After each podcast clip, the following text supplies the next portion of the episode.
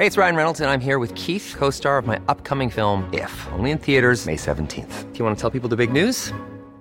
All right, I'll do it. Sign up now and you'll get unlimited for $15 a month in six months of Paramount Plus Essential Plan on us. Mintmobile.com slash switch. Upfront payment of $45 equivalent to $15 per month. Unlimited over 40 gigabytes per month. Face lower speeds. Videos at 480p. Active Mint customers by 531.24 get six months of Paramount Plus Essential Plan. Auto renews after six months. Offer ends May 31st, 2024. Separate Paramount Plus registration required. Terms and conditions apply if rated PG.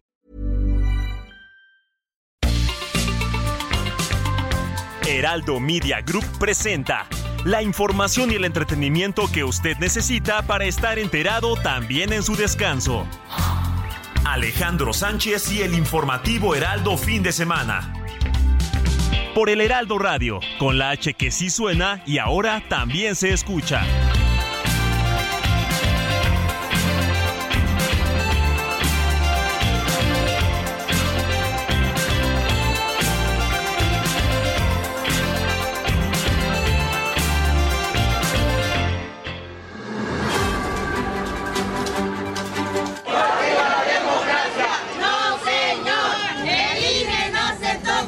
De separarme del cargo de forma definitiva el 16 de junio del presente, con el fin de llegar a ser la primera mujer en la historia de México en encabezar los destinos de la nación.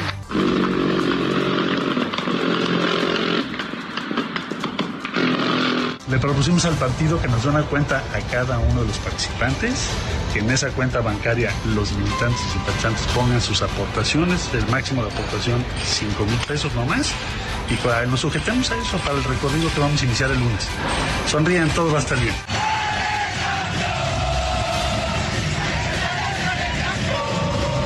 hemos eh, concluido que nuestro partido va a financiar las actividades que van a hacer los aspirantes que fueron invitados por el Consejo Nacional.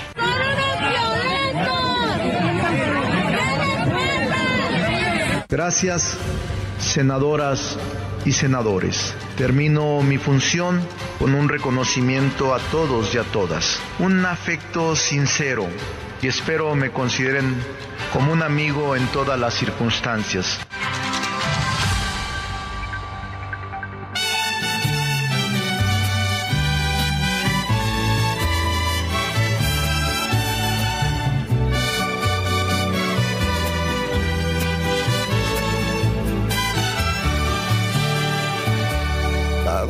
Que amanece, yo quiero verte con tu sonrisa de niño y tu mirada transparente.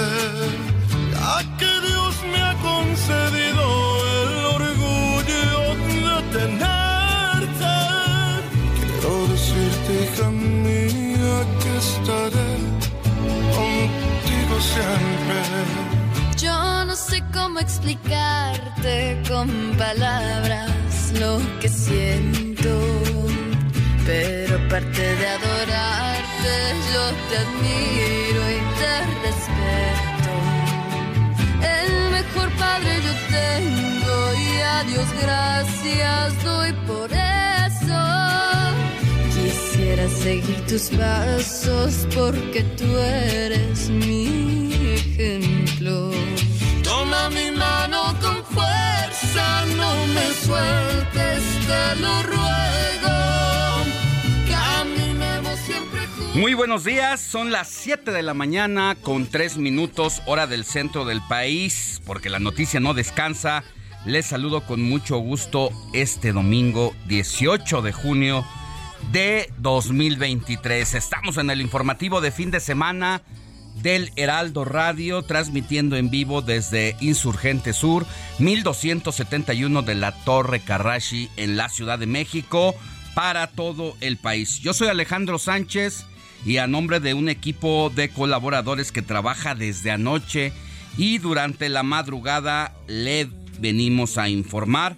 Estaremos juntos de aquí hasta las 10 de la mañana para llevarle lo más relevante de las noticias generadas a nivel nacional e internacional en política, deportes, entretenimiento y música. Y hoy, 18 de junio, es Día del Padre en México como en otros países. La fecha de celebración cambia año con año. A diferencia del Día de la Madre que se festeja el 10 de mayo o el Día del Niño que se festeja el 30 de abril, el Día del Padre se celebra en México y gran parte de Latinoamérica cada tercer domingo de junio, por lo que este 2023 el festejo es el día de hoy, 18 de junio. Por eso, felicidades a todos los papás. Un abrazo enorme para ellos.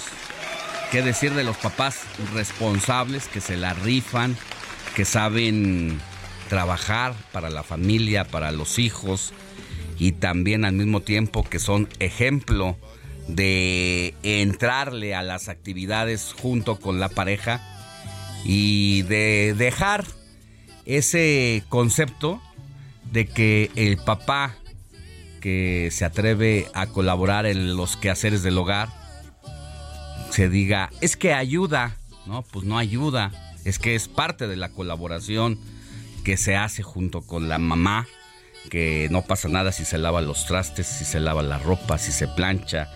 Entonces, un abrazo enorme. Vamos a hablar de todo esto más adelante. En el transcurso del informativo de fin de semana le tenemos preparados distintos ángulos sobre esta importante celebración que incluye también el tema de las nuevas masculinidades. Querida Moni Reyes, muy buenos días, qué gusto saludarte. Igualmente, mi querido Alex, ¿qué tal? ¿Cómo estás? Siete de la mañana con seis minutos, la temperatura 31 grados al menos aquí en la cabina. Imagínate cómo amanece el domingo. Mucho más más que alta la temperatura el día de hoy que ayer. Yo Porque, creo que sí. no, ayer me fijé. 27. Y ayer estábamos, incluso cuando arrancamos, a 22. A 22 es correcto. Imagínate, ahorita 30 No. grados, estamos 8 grados y sí, esta vez fue más difícil poder conciliar el sueño. Sí. Debido a el calor que se sintió desde el día... pues ¿Ya llevamos una semana? Ya lleva más, ¿no? Un poquito. Como dos semanas llevamos Ajá. de intenso calor y hay que agarrarse y prepararse porque dicen los expertos que por lo menos nos espera julio.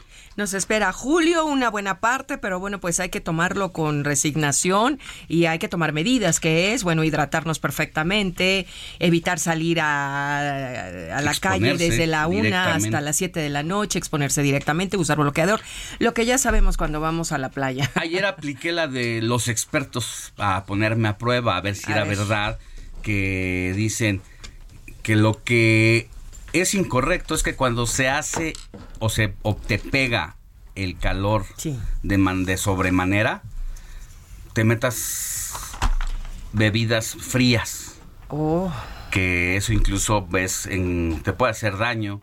Te puede dar eh, pues una fuerte temperatura, una fuerte Un golpe, tos, ¿no? gripe por el golpe y por lo- el cambio de, Claro, de de temperatura. de- entonces decían los expertos ayer que eh, me puse a leer un poquito que lo que se recomienda es que se tomen cosas muy calientes. es más, ni bañarte con Ni agua helada. No, no es, es, está mal. Entonces, en la tardecita que hacía muchísimo calor y no Tomaste aguantaba, me atravesé ahí a una cantina cerca de casa y me eché un caldo muy Ay, qué caliente. rico. Y sabes qué? Que sí me funcionó. Sí, claro que Se funciona. regula el termostato interno y se los recomiendo. Sí. Ya después me eché una cervecita y una soda. Sí, pero pian fría, pianito, poquito, pues. y sí. me cayó bastante bien. Sí me reguló un poco la temperatura Porque el, mi- interna. la- el mismo cuerpo lo regula, pero Sí. tampoco tienes que darle la parte opuesta porque resulta contraproducente.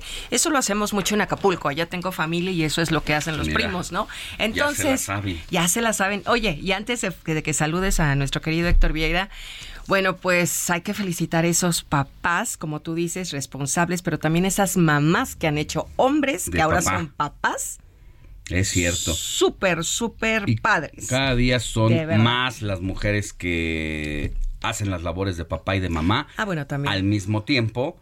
Y bueno, pues un abrazo para todas ellas también, que se la juegan y se la rifan de esa manera. Mi querido Héctor Alejandro Vieira, ¿cómo estás? Muy buenos días. ¿Qué tal, Alex? Buen amigos. Muy buenos días, con el gusto de siempre. Hoy domingo, Día del Padre, tercer domingo de mes, como lo dicta la tradición. Pues una labor muy importante, aunque también hay algo, un fenómeno que ocurre, Alex Moni, que digo, tanto el papá como la mamá tienen la misma importancia. Hay una diferencia biológica que es que la mamá pues es la que pues la que tiene al bebé durante nueve meses, ¿no? En este proceso de gestación, pero a final de cuentas eh, considero y creo que los apegos deben de ser los mismos y sin embargo las estadísticas no lo reflejan así, Alex. ¿Por qué? Porque el Día del Padre, a comparación del 10 de mayo, eh, el consumo, la derrama económica no es tanta como el Día de las Madres, son menos la cantidad de personas que hacen compras precisamente alusivas a la fecha y bueno, eso es algo, un fenómeno que llama mucho la atención y que vamos a estar desarrollando en el transcurso de este informativo de domingo, Alex. Pero bueno, eh, un fuerte abrazo para todos los papás que nos están escuchando también, por supuesto.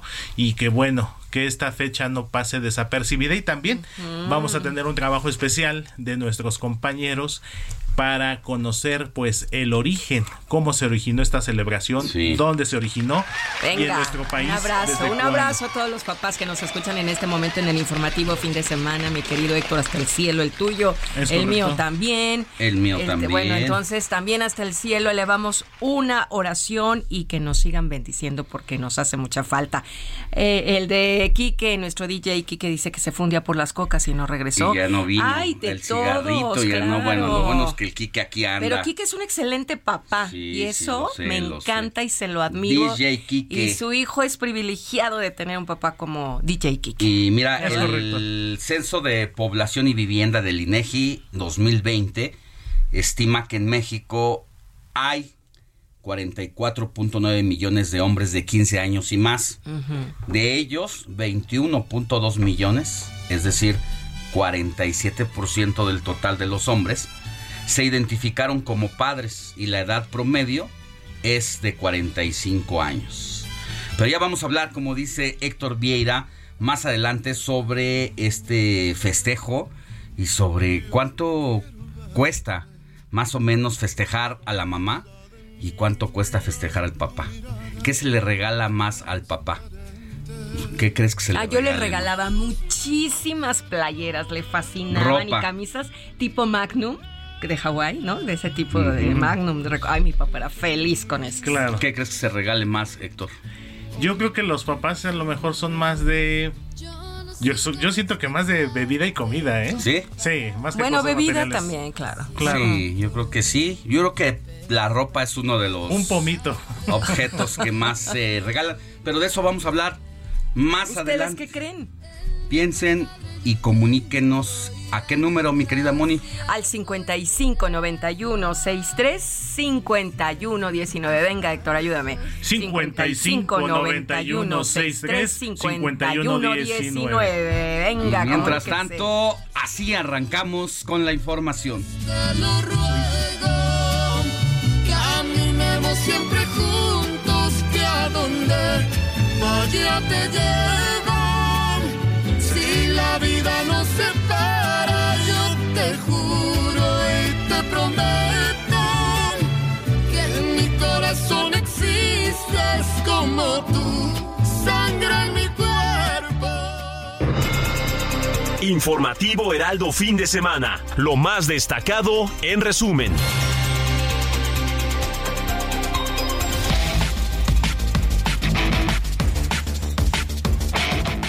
Mire, el presidente Andrés Manuel López Obrador confirmó que viajará el próximo 11 de, de- septiembre a Chile, fecha especial para los chilenos, pues acudirá al homenaje por los 50 años del asesinato del presidente andino Salvador Allende. Más adelante le vamos a tener el reporte completo. Dante Delgado, coordinador nacional de Movimiento Ciudadano, dio a conocer que el candidato presidencial de su partido se dará, bueno, se sabrá el 5 de diciembre próximo. Detalló que el 14 de julio tendrán una reunión de Consejo Nacional en la que van a definir las reglas. Nosotros el próximo día 14 de julio vamos a tener una reunión de consejo y vamos a marcar calendario de actividades para la presidencia de la República que nos llevará el 5 de diciembre a tener la candidatura presidencial y en el Consejo de diciembre vamos a establecer las reglas de operación para todas las candidaturas a presidencias municipales, diputados locales, federales, senadores y gobernadores. Oiga, lo que adelanta Dante Delgado, el líder nacional de Movimiento Ciudadano para aquellos partidos como el PRI, PAN o PRD que le presionan a que se integre a la coalición Va por México para ir rumbo a la candidatura presidencial, les dice que no, que en Movimiento Ciudadano se manejan solos, que no quieren involucrarse con ese tipo de muchachos como Alito Moreno, Marquito Cortés o Jesús Zambrano y que buscarán, como lo han dicho, la presidencia de la República por su propio lado. Así que de esta manera, Dante Delgado pues responde a las presiones de estos partidos tradicionales. Y en más información, la Fiscalía General de Veracruz dio a conocer que la jueza Angélica Sánchez Hernández, quien fue detenida en la Ciudad de México acusada de delitos contra la fe pública y tráfico de influencias, enfrentará un año de prisión preventiva como parte del proceso judicial en su contra. Y pues una vez más, Alex, Huitláhuac García, la mano que mece la cuna. Una situación muy complicada la que vive la jueza Angélica Sánchez Hernández, porque se mete a la lista de más de 130 personas que han sido detenidas allá en Veracruz, aunque en este caso Angélica Sánchez andaba aquí en la Ciudad de México. Un día antes se había reunido con todos los senadores de la República precisamente para dar a conocer que su caso era motivo de una situación política. Se le acusa de que ella dejó salir a un asesino de un político allá en el estado y lo que Angélica Sánchez y la defensa de ella pues argumentan es que ella solamente cumplió la orden de otro juez federal que decía que esta persona que había sido detenido con paplaya, Ajá, es correcto.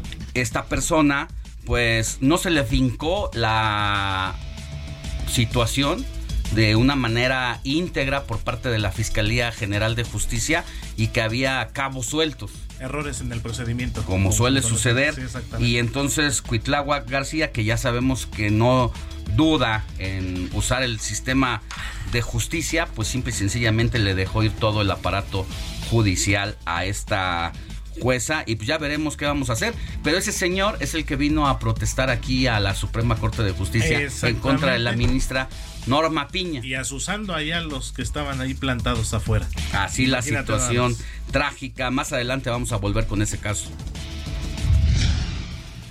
El gobernador de Nuevo León, Samuel García, anunció que ante las altas temperaturas en la entidad, que podrían alcanzar, fíjense, allá en Monterrey hasta 45 grados centígrados, la próxima semana entrante las clases en nivel básico, medio, medio superior, podrían tomarse en línea. A ver, escuchemos. Estamos viviendo un calor insólito, una ola de calor en todo México y esta semana que viene pinta aún más dura. Está pronosticado llegar hasta 45 grados aquí en la ciudad de Monterrey y por eso acabo de tener un Zoom y hemos tomado la decisión con las autoridades educativas de que esta semana seremos flexibles. Queda a discreción de los padres de familia y alumnos tomar las clases en línea o desde casa para no exponerse a estos calores. Y en más de la ola de calor, algunos estados del país han decidido hacer ajustes a sus calendarios escolares. Esto ante la llegada de la cuarta ola de calor precisamente que está contemplada para la próxima semana. Más adelante mi compañero y amigo Adrián Caloca les tendrá un reporte especial con todos estos datos sobre la cuarta oleada de calor. Oiga, ¿qué está pasando en el país con los productores de grano en Sinaloa? Están viviendo una situación complicada. Hemos visto que han andado muy activos, incluso a manera de llamar la atención.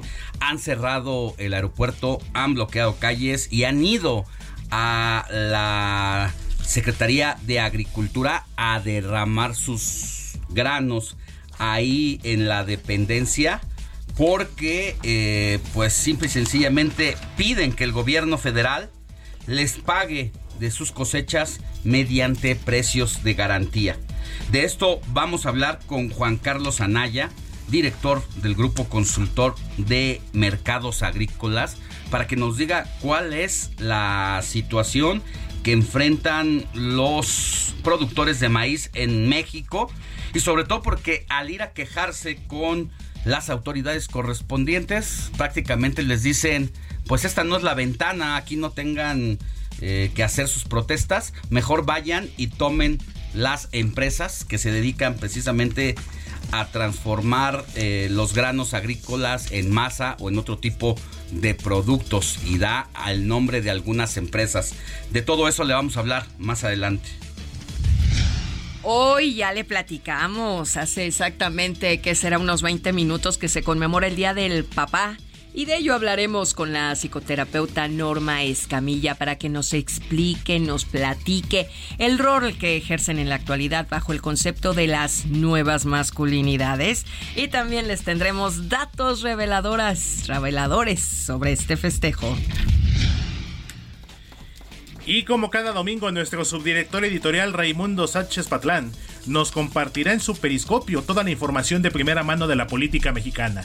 Y como un adelantito nos va a decir por qué el presidente Andrés Manuel López Obrador ya puso al Instituto Nacional Electoral en su primer desafío abierto. Y en información internacional, tras su reciente operación de hernia, el Papa Francisco reapareció este domingo ante los fieles católicos al encabezar el rezo del Ángelus, donde agradeció de corazón el afecto que recibió en sus días en el hospital. La Policía Nacional de España desarticuló en la localidad de Marbella una casa de citas donde supuestamente eran explotadas sexualmente siete mujeres de origen sudamericano que habían sido reclutadas en sus países de origen. ¿Con qué creen? Pues con lo de siempre, falsas ofertas de trabajo. Por eso yo digo. Ah, abusados y abusadas. Chicas y chicos, ¿verdad? Porque corren el mismo peligro. Creen que todo es fácil, que pagan mucho. Y como lo habíamos platicado en alguna otra ocasión, no todo es el salario. Como estos chicos del call center, ¿no? O sea, hay que ir por la cuestión de, de la seguridad, hay que investigar. Pero bueno, ahí vamos. Incluso allá en Veracruz, precisamente con otra de las cosas desafortunadas del gobernador, cuando dijo que ya habían encontrado a Viviana, una chica que había salido de su casa porque había encontrado un anuncio en el periódico que le, le, ofrecían un trabajo atractivo. Fue a un hotel cerca de su casa y nunca más se volvió a saber de ella. Cuidado muchachos, por favor, por favor investiguen antes. No se vayan nada más porque es un super salario. Eso no lo es todo, es su seguridad. Deportes con Luis Enrique Alfonso.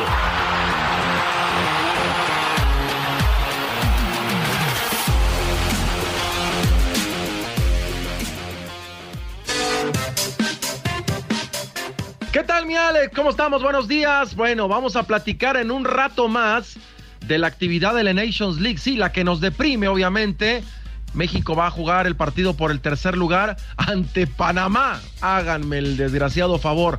Y también, obviamente, la final entre Estados Unidos y el cuadro canadiense. Pero además de eso, la Nations League se juega en Europa. Ya por el partido del tercer lugar hay acción, pero pasado el mediodía también se va a jugar la gran final. De eso vamos a platicar y les voy a decir el nombre de qué jugadores, al parecer, le habrían pedido a Diego Coca abandonar la concentración de la selección mexicana de cara a la Copa Oro. Dijeron, ¿saben qué? Pues aquí si ni me quieren, pues denme chance de irme para pues ganarme un lugar en mi equipo. Les voy a platicar de quiénes se tratan. Y Chequito Bebé que la volvió a regar ayer en la calificación en el Gran Premio de Canadá, lleva tres al hilo. Vamos a platicarles qué posibilidades tiene y cómo le pinta al piloto tapatío que va a arrancar del lugar número 12. La cosa no está imposible, pero sí brava, sobre todo por las inseguridades y dudas que tiene el piloto de Red Bull. De eso y otras cositas platicamos en un rato más, mi Alex.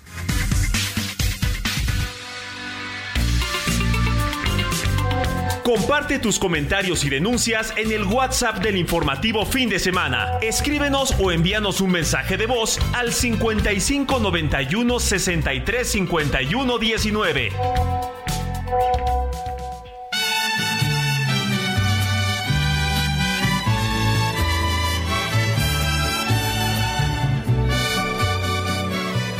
Moni Reyes, ya casi nos vamos a una pausa. ¿Quieres decir el número? ¿A quién, a quién de WhatsApp? festejamos? Ah, bueno, el WhatsApp 5591635119. Y al volver nos dices Claro. a quién festejamos en su santo. Marcel. La noticia no descansa. Usted necesita estar bien informado también el fin de semana.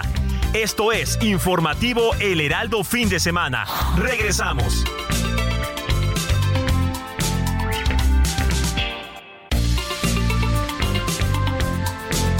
Siga en sintonía con la noticia.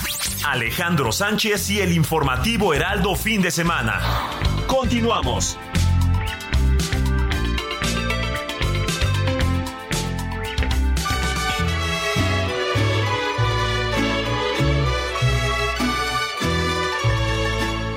Estas son las mañanitas que cantaba el rey David. A las muchachas bonitas se las cantamos aquí. Despierta, mi bien, despierta. Mira que ya amaneció. Ya los pajarillos cantan, la luna ya se metió. Qué linda está la mañana en que vengo a saludarte. Mi querida Moni Reyes, ya estamos de regreso en el informativo del fin de semana y ahora sí, dinos a quién tenemos que correr, abrazar en este domingo, además de los padres, 18 de junio de 2023, de quién es Santoral. Además de los papás, tienes toda la razón. Bueno, pues antes de irnos a corte que Quique me tuvo que mochar porque ya tenemos la guillotina, les había dicho que hoy es santo de quien lleve por nombre Marcelino. Yo tengo un gran amigo que es productor y que lo quiero mucho, se llama Marcelino. Un abrazo. ¿Ustedes conocen a Marcelino? Marcelino Bernal, un extraordinario futbolista mexicano, ya retirado, pero, de la década de los le 80s, mandamos 90 saludos. mundialista además y que hizo uno de los goles más importantes en la historia de la selección en mundiales. De Monterrey. Italia. ¿No jugó en Monterrey? Jugó en Monterrey, jugó en Toluca, jugó en Pachuca. De hecho, Pachuca fue su último equipo. Jugó en Puebla también. De larga trayectoria, el buen Marcelino Bernal. Y ese gol contra Italia, Alex, en el Mundial de Estados Unidos. Lo el recuerdo. empate a uno. Ok, también día de Marcos.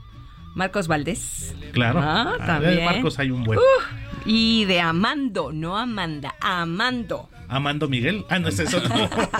Siriaco. Gregorio, ay Goyito, yo tengo un gran amigo que se llama Gregorio. Dos. Isabel, Leoncio y otra vez Paula, mi querido Alex. ¿Cómo festejamos a las Paulitas, verdad? La Paulita. Son consentidas. Paulita, Paulita, Paulita. Llevamos como tres festejos a Paulita García. Ahora sí que Alex no ha aparecido tu nombre. no, ¿eh? no, no nos han festejado ahora, Eh, ah, no, luego no cae en el sábado o domingo. El mío fue el 4 de mayo y cayó entre semana. O sea que, pues, Héctor, ¿Cómo Héctor. Yo no me acuerdo qué día es mi santo. No, pues te lo vamos a investigar. Vamos a investigar. Bueno, pues mi querido Quique, nos ponemos en modo om para conocer la historia de Marcelino y Marcos.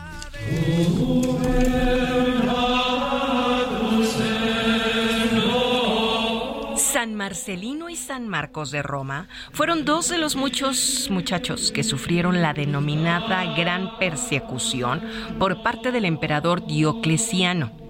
En tiempos en los que el cristianismo era perseguido en el Imperio Romano, estos hermanos Marcelino y Marcos, que habían sido ciertamente prudentes a la hora de profesar su fe, fueron descubiertos y por ello condenados. En principio su sentencia constaba de una serie de azotes y ellos mismos la aceptaron, mientras su familia les aconsejaba que abandonaran públicamente el cristianismo y lo ejercieran en secreto.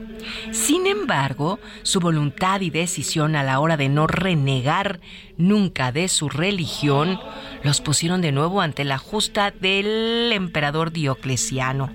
Fueron condenados a muerte. La familia una vez más quiso interceder por estos muchachos y pidió para ambos un periodo de gloria en el que pudieran estar en casa, tiempo que les fue concedido. Los familiares intentaron de nuevo convencerlos de renegar de su fe, pero lo único que ocurrió en esos días fue que los propios parientes acabaran convertidos al cristianismo. Finalmente, murieron después de ser atravesados por lanzas mientras pronunciaban los nombres de Jesús y María.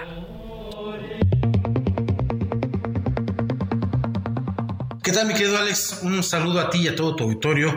Pues eh, aquí el periscopio lo que está viendo es este desafío abierto al Instituto Nacional Electoral y sobre todo a la ley que inició Morena siguiendo la instrucción del presidente Andrés Manuel López Obrador al establecer sus propios tiempos electorales para la selección de su candidato o candidata presidencial en 2024. En otras palabras, mi querido Alex, el partido en el poder manejado desde Palacio Nacional aplica aquella, aquella pues frase eh, que hizo célebre el propio presidente de que no me vengan con que la, con que la ley es la ley. Eh, y te explico, la Ley General de Instituciones y Procedimientos Electorales en su artículo 226 en el apartado A establece que durante los procesos electorales federales en que se renueven el titular del Poder Ejecutivo Federal, como sucederá en 2024, las precampañas darán inicio en la tercera semana de noviembre del año previo al de la elección, es decir, de este, de este 2023, tercera semana del noviembre del 2023 y que no podrán durar más de 60 días. Este mismo artículo, Alex señala que al menos 30 días antes del inicio formal de los procesos a que se refiere el párrafo inmediato anterior, cada partido determinará conforme a sus estatutos el procedimiento aplicable para la selección de sus candidatos a cargos de elección popular, según la elección de que se trate. En cambio, pues la voluntad del jefe de jefes en Morena, pues determinó que sus corcholatas desde prácticamente la semana pasada empezaran a registrarse ante Morena como aspirantes para iniciar precampañas este lunes con miras a que el 6 de septiembre pues su nombre pues ya se ha dado a conocer quién es el ganador de esta pues de esta candidatura presidencial. Así entre lo que dice la ley y lo que dictan las polainas del ejecutivo, hay más de 140 días de diferencia que es una ventaja kilométrica en tiempo de proselitismo y sobre todo en carretadas de dinero en perjuicio de los partidos y aspirantes opositores, es decir, en contra del piso parejo. Eh, y pues esto es una aplastante violación a la legalidad promovida, solapada y protegida por quien juró respetar y hacer respetar la ley, pero todavía se pone peor porque quien debería estar denunciando y sancionando esto, pues hasta ahora parece no darse ni por enterado. Estamos hablando del propio INE y su presidenta Guadalupe Tadei, quien el pasado martes, al reunirse con el mandatario en Palacio Nacional, incluso le creyó aquella promesa de que iba a respetar eh, al organismo y que no se iba a meter en la elección. Y bueno, estamos viendo que ya hay una pre-campaña bastante anticipada. Alex, lo que tengo este domingo. Alejandro Sánchez y el informativo Heraldo fin de semana.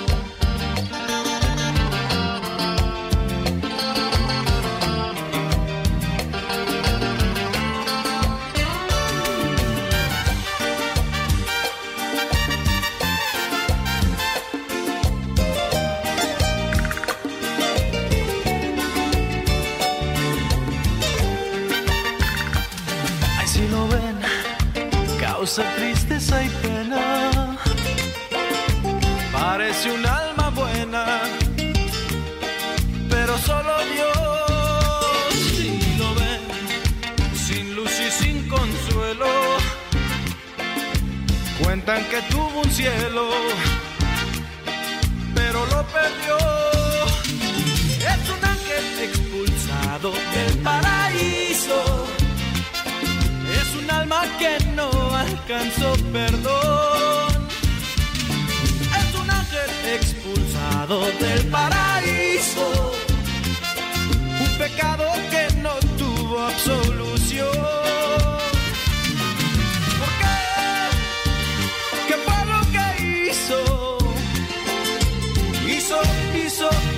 Pedazos un buen corazón. ¿Por qué?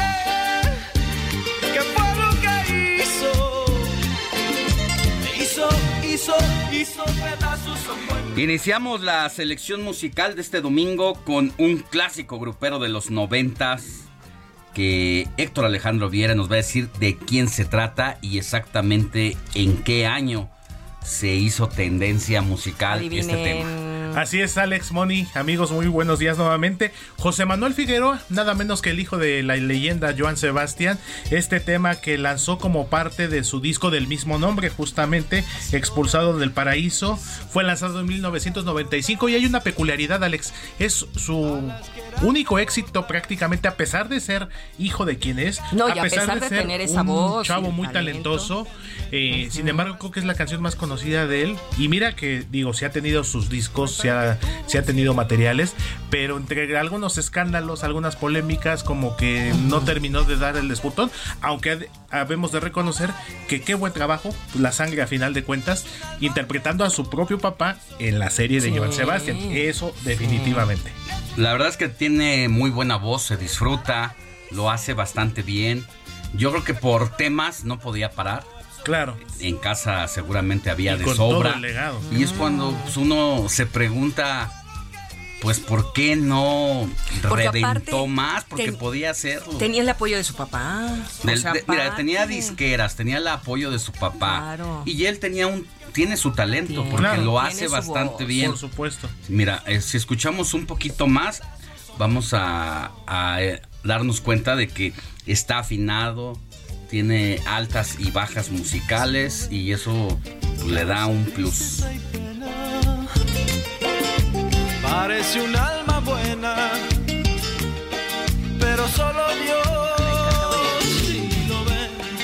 ¿Qué pasó, José Manuel Figueroa?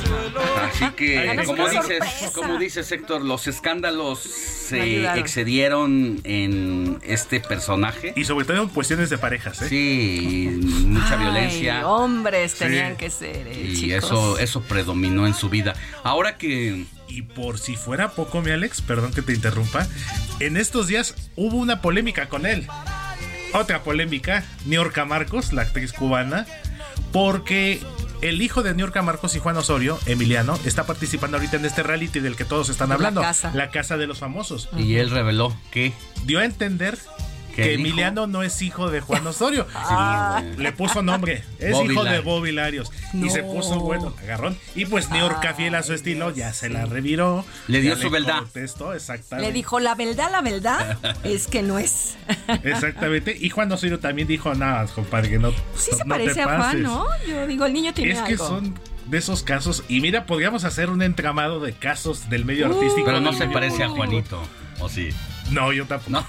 No, Ay, qué no, no se parece a Juanito. ¿A Bobby? Ah. No, pues es que Juanito se identificaría rápido, pero. Ay, bueno, ganaron los genes de la familia de New Puede ser que los cubanos, los genes cubanos predominaron. Pero en este caso. Ay, yo, pero tampoco a New York no mucho, ¿eh? O sea, como Por lo menos, digo, aparte es talentoso el chavo, es actor sí, es buen actor, ese niño me cae bien. Y mira, comparándolo un poquito eh, con José Manuel Figueroa, con su hermano Julián, que en paz descanse, el hijo de Maribel, eh, un chavo muy ligero, que te caía bien, talentoso también. No escándalo. En, el, caso, en el caso, por ejemplo, de Julián, ya estaba empezando a despuntar ahora sí, después de la telenovela en la que salió todavía hace unos meses y que bueno, lamentablemente ya no está aquí entre nosotros, pero sí de esos casos que luego hay, uy, podríamos hacer una pues telenovela, mi, Alex, mi Moni. De echando chal con los artistas. Y al ratito les adelanto nada más, música alusiva al Día del Padre. Ay, qué padre, qué padre Hoy es un día muy padre. Así tiene que ser. Gracias, Héctor. Seguimos pendientes, mi Alex.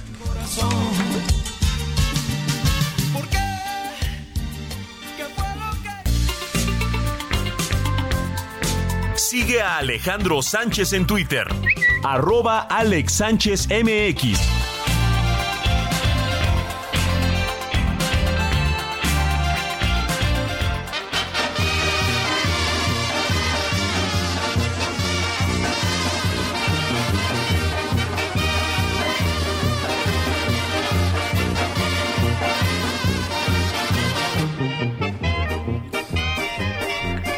Empezamos con nuestro recorrido por los distintos estados de la República Mexicana, donde el Heraldo Radio tiene estaciones en distintas entidades.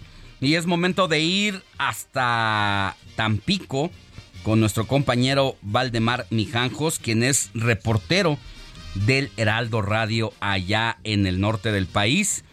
Mi querido Valdemar, si aquí hemos tenido temperaturas bastante complicadas, no quiero pensar lo que ha sido para ustedes allá en el norte del país. De ese y otros temas nos vas a hablar y hay que recordar que te podemos escuchar en el Heraldo Radio Tampico que se transmite por el 92.5 de FM. Buenos días.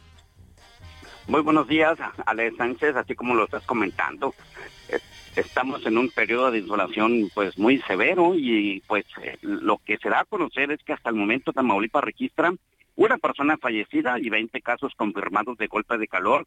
En tanto, se analizan nuevos pacientes que presentan padecimientos que pudieran complicar la enfermedad.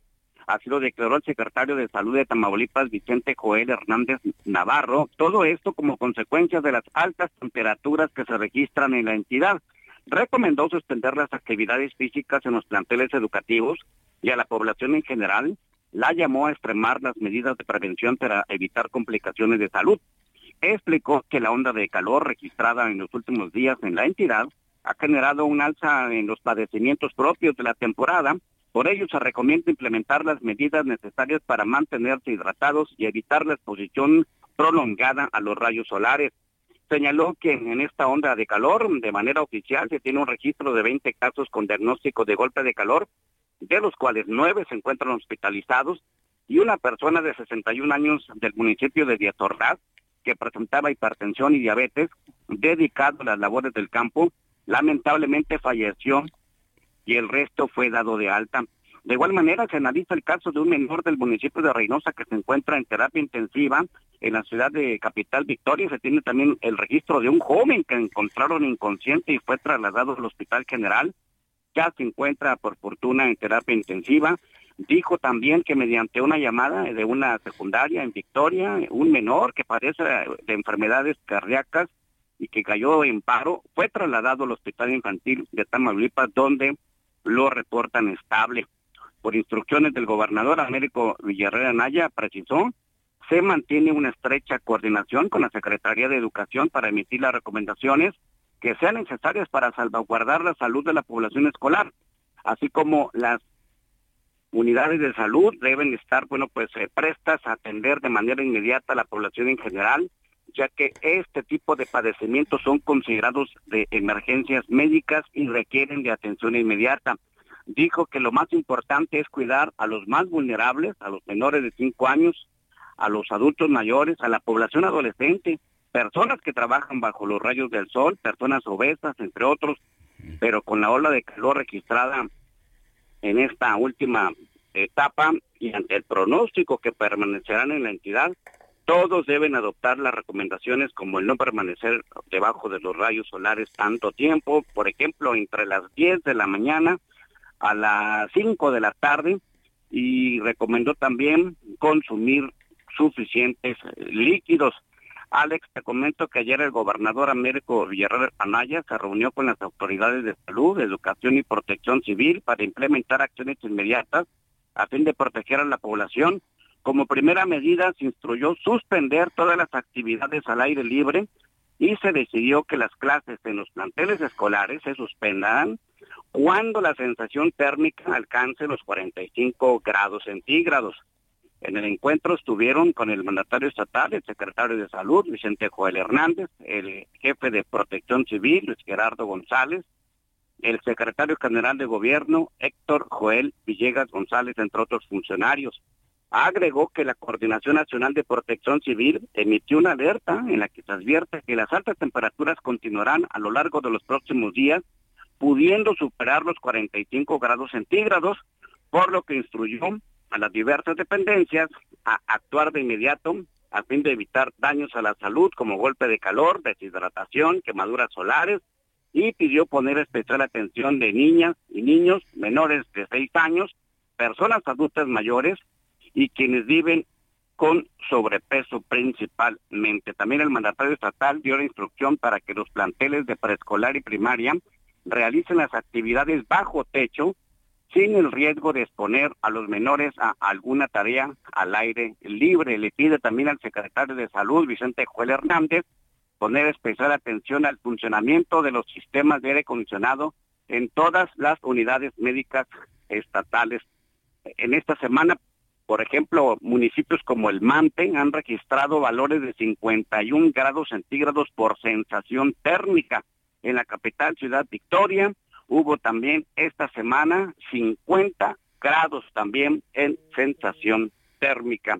Y por otra parte, lo que comentábamos la semana pasada con relación al quien es el titular de la Auditoría Superior del Estado, que depende del Congreso de Tamaulipas, el funcionario responsable de esta dependencia, Jorge Espino Ascanio, sigue incumpliendo en la presentación de informes de más de cuentas públicas.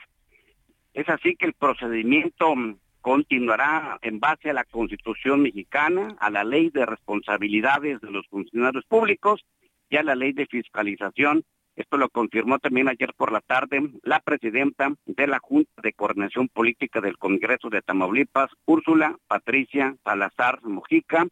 Se le cierra el camino a Jorge Espino Escaño para presentar esta información. Ya fue apercibido con una multa hace una semana.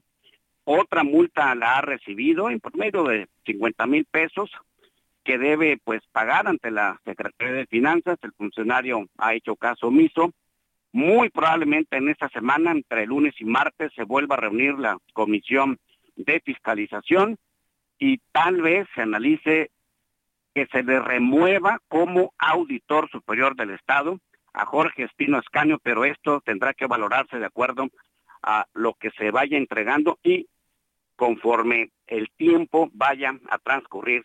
Todo ello en base pues a esta ley de responsabilidades de los funcionarios públicos de la propia ley de fiscalización. Alex Sánchez, auditorio, la información. Muchas gracias, Valdemar, y también estar atentos a lo que ha sido el caso de Denise Ahumada, la regidora panista de Reynosa, Tamaulipas, que cruzó a los Estados Unidos con 42 kilos de cocaína en su coche, fue liberada y después fue recapturada por autoridades estadounidenses. Todo un caso y basta escarbar un poquito para darse cuenta del modo de vida y de sus relaciones peligrosas de esta funcionaria pública. Llama la atención también, como tú lo, citas, la regidora de Reynosa, Denise Ahumada Sánchez, no tenía mayores actividades ni empresariales ni de servicio público. Digamos que era su primer gran, pues, cargo o responsabilidad que recibía. Ella había sido, pues ahora sí que registrada como primera regidora por parte del Partido Verde, a mitad de administración se hace panista y pues eh, al parecer, bueno, pues estaba por salvar este delito grande que tenía porque un juez federal le había eh, pues endilgado a las autoridades norteamericanas que no habían eh, hecho su trabajo y que no les habían probado lo que se denomina causa probable. Sin embargo, fueron las autoridades estatales, las del condado de Brooks, las que, bueno, pues la recapturan, como tú lo comentas, y ahora sería una especie de delito local por posesión de sustancias prohibidas. Se le está complicando, sí, en efecto, el escenario jurídico a esta regidora de Reynosa, con tanta cantidad de pues eh, producto ilícito, imagina pues, cuánto pesa un saco de cemento, 50 kilogramos, bueno, pues ella casi llevaba esta cantidad en su vehículo, estaremos atentos a ver qué es lo que ocurre en la siguiente semana con respecto pues al futuro de esta Edil Reinocente. Buen ejemplo para considerar lo que llevaba en droga, casi un saco de cemento en el auto y a pesar de eso un juez mexicano consideró que no era grave o que no había elementos suficientes y sin embargo pues la política mexicana está detenida ahora en una cárcel de Texas acusada a nivel local pues de tráfico de drogas y tendrá que demostrar que realmente pues no se dedicaba a estas acciones ilícitas, pero fue detenida con las manos en la masa. Así que será muy difícil el caso para ella. Muchas gracias, Valdemar Mijangos, reportero del Heraldo Radio de Tampico. Te mando un abrazo y gracias por tu reporte. Gracias, Alex. Buenos días. Gracias al auditorio. Buenos días. Buenos días. Recuerde que puede escuchar a Valdemar allá en el Heraldo Radio de Tampico por el 92.5 de FM. Vamos a una pausa y volvemos con más información.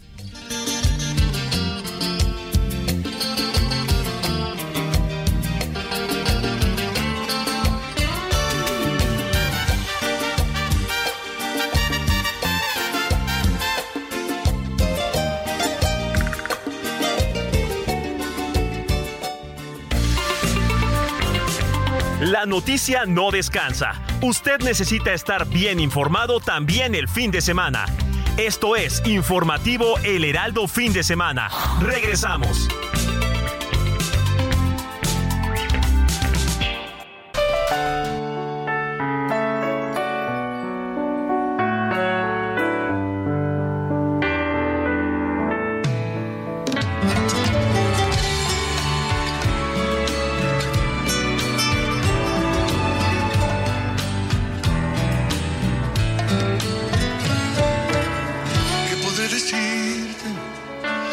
Corto tiempo en que se vive una ilusión.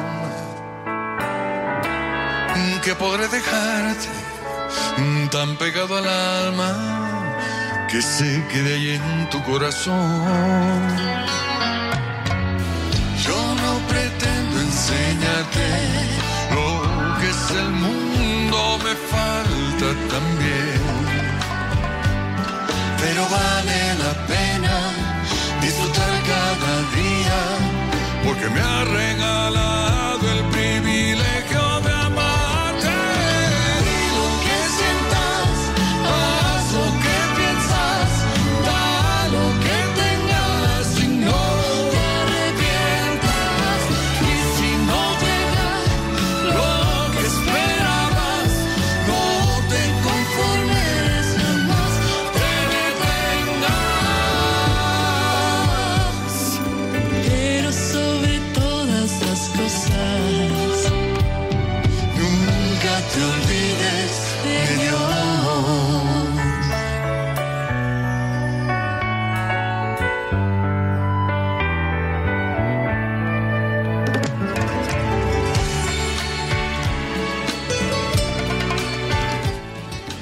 de la mañana con 4 minutos, hora del centro del país. Estamos en las efemérides musicales y hoy nos trajiste un dueto, mi querido Héctor Alejandro Vieira. Esto con relación y con motivo del Día del Padre. Así es, mi querido Alex.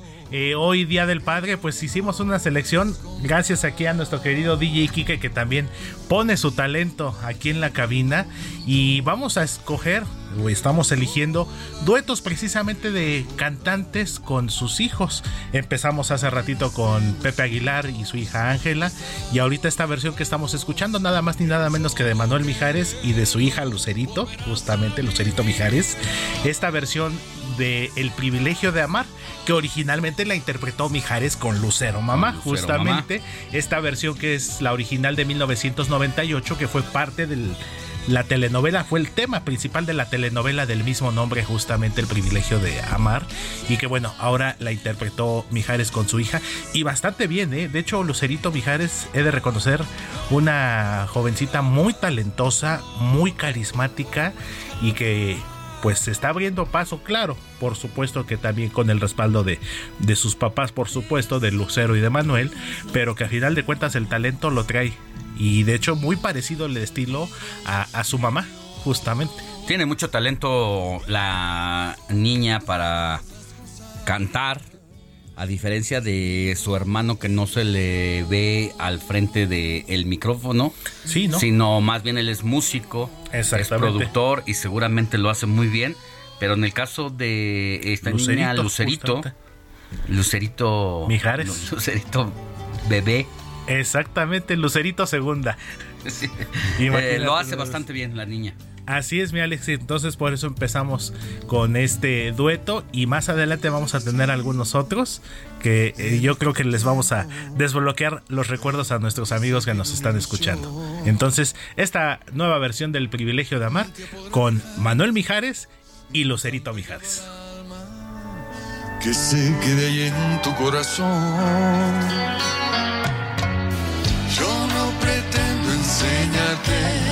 Lo que es el mundo, me falta también. Sigue a Alejandro Sánchez en Twitter. Arroba Alex Sánchez MX.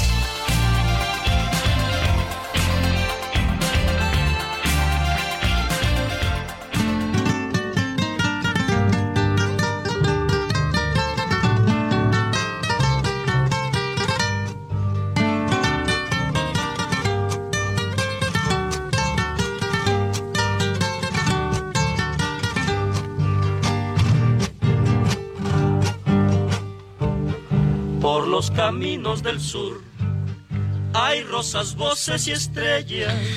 Y vámonos para Guerrero, precisamente en este recorrido que hacemos por los estados con nuestros distintos talentos y conductores de El Heraldo Radio en las distintas plazas del país.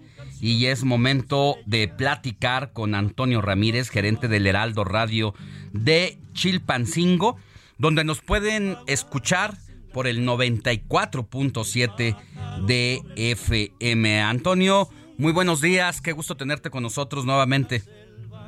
Alex, qué gusto saludarte a ti y a todos los amigos del Heraldo Radio, un placer saludarles desde el estado y del estado, del estado caluroso de Guerrero, porque prácticamente todo el estado las temperaturas son arriba de 30 grados promedio. Afortunadamente ya llegaron las primeras lluvias para el puerto de Acapulco, afortunadamente, y no, porque lamentablemente encharcamientos menores en algunas avenidas, decenas de colonias sin servicio de luz eléctrica en la primera lluvia de la temporada, playas de la bahía cubiertas de basura, es el saldo que, que nos dejó la primer tormenta que cayó la madrugada del sábado en la ciudad de, y puerto de Acapulco. Lluvias después de una tercera onda de calor, donde temperaturas llegaron arriba de 38 grados en el puerto de llamar la atención la cantidad de cortes en el servicio eléctrico en esta primera lluvia de la temporada. Prácticamente el 80% de Acapulco estuvo sin electricidad por más de dos horas, de 2 a 4 de la mañana. Comentarte que el volumen de basura que la raza del agua dejó alcanzaría las 75 toneladas, cifra que superó por más del doble el volumen de 35 toneladas que se levantan por lo regular cada fin de semana mencionaron autoridades que la limpieza total de las playas del puerto, que por cierto amaneció el sábado con una ocupación hotelera del 67.3%, sería de esta cantidad. Además, eh, un aplauso para los salvavidas del gobierno del estado, Hilario Romero y Gabriel Ávila, que salvaron a una joven de morir ahogada en la playa El Morro. Eso debido a la, a la imprudencia y la falta de información al estar presente el fenómeno de mar de fondo, con un alto oleaje, pues los turistas se meten a nadar como si nada y lamentablemente se llegan a dar este tipo de, situaciones. Un aplauso para esos salvavidas. Y en temas de salud de autoridad, comentarte que las cirugías en el Hospital General del Quemado, aquí en el puerto de Acapulco, el hospital más grande del estado de Guerrero, están suspendidas debido a falta de insumos médicos como medicamentos, aire acondicionado, seguridad, aparatos de rayos X, aparatos de ultrasonidos que no funcionan, un hospital de 120 camas, el más grande del estado, donde diariamente se llevan a cabo entre 15 y 20 cirugías. Ya se tuvieron pláticas con autoridades de la Secretaría de Salud. La justificación del gobierno estatal es que no se han liberado los recursos para la compra de insumos médicos debido a que el administrador de este hospital no ha entregado la comprobación de gastos correspondientes a los últimos cinco meses.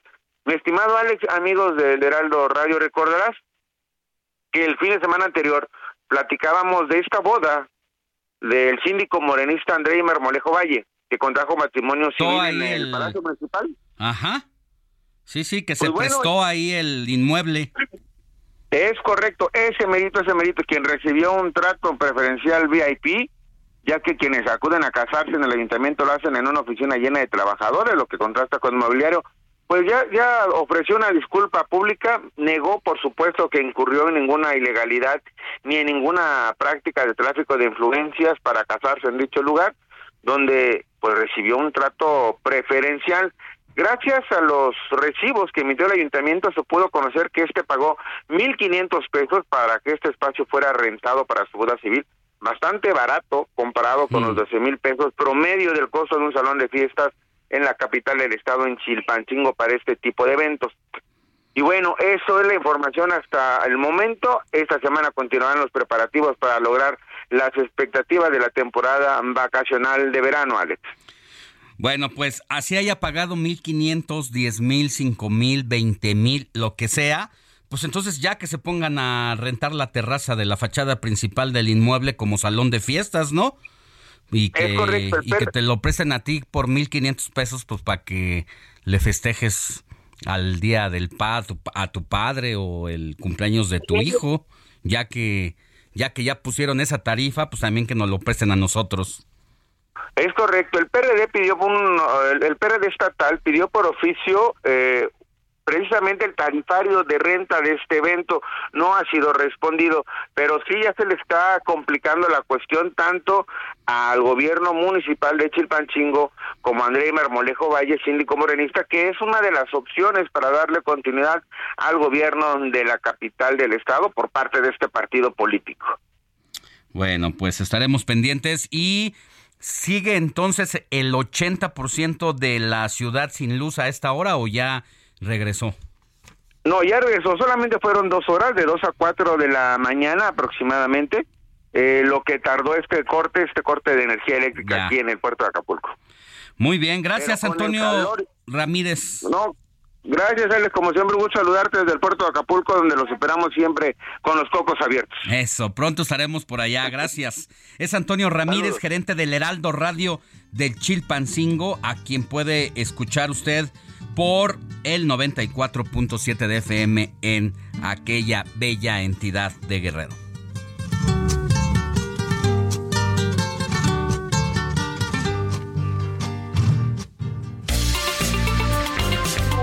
Comparte tus comentarios y denuncias en el WhatsApp del informativo fin de semana. Escríbenos o envíanos un mensaje de voz al 55 91 63 51 19.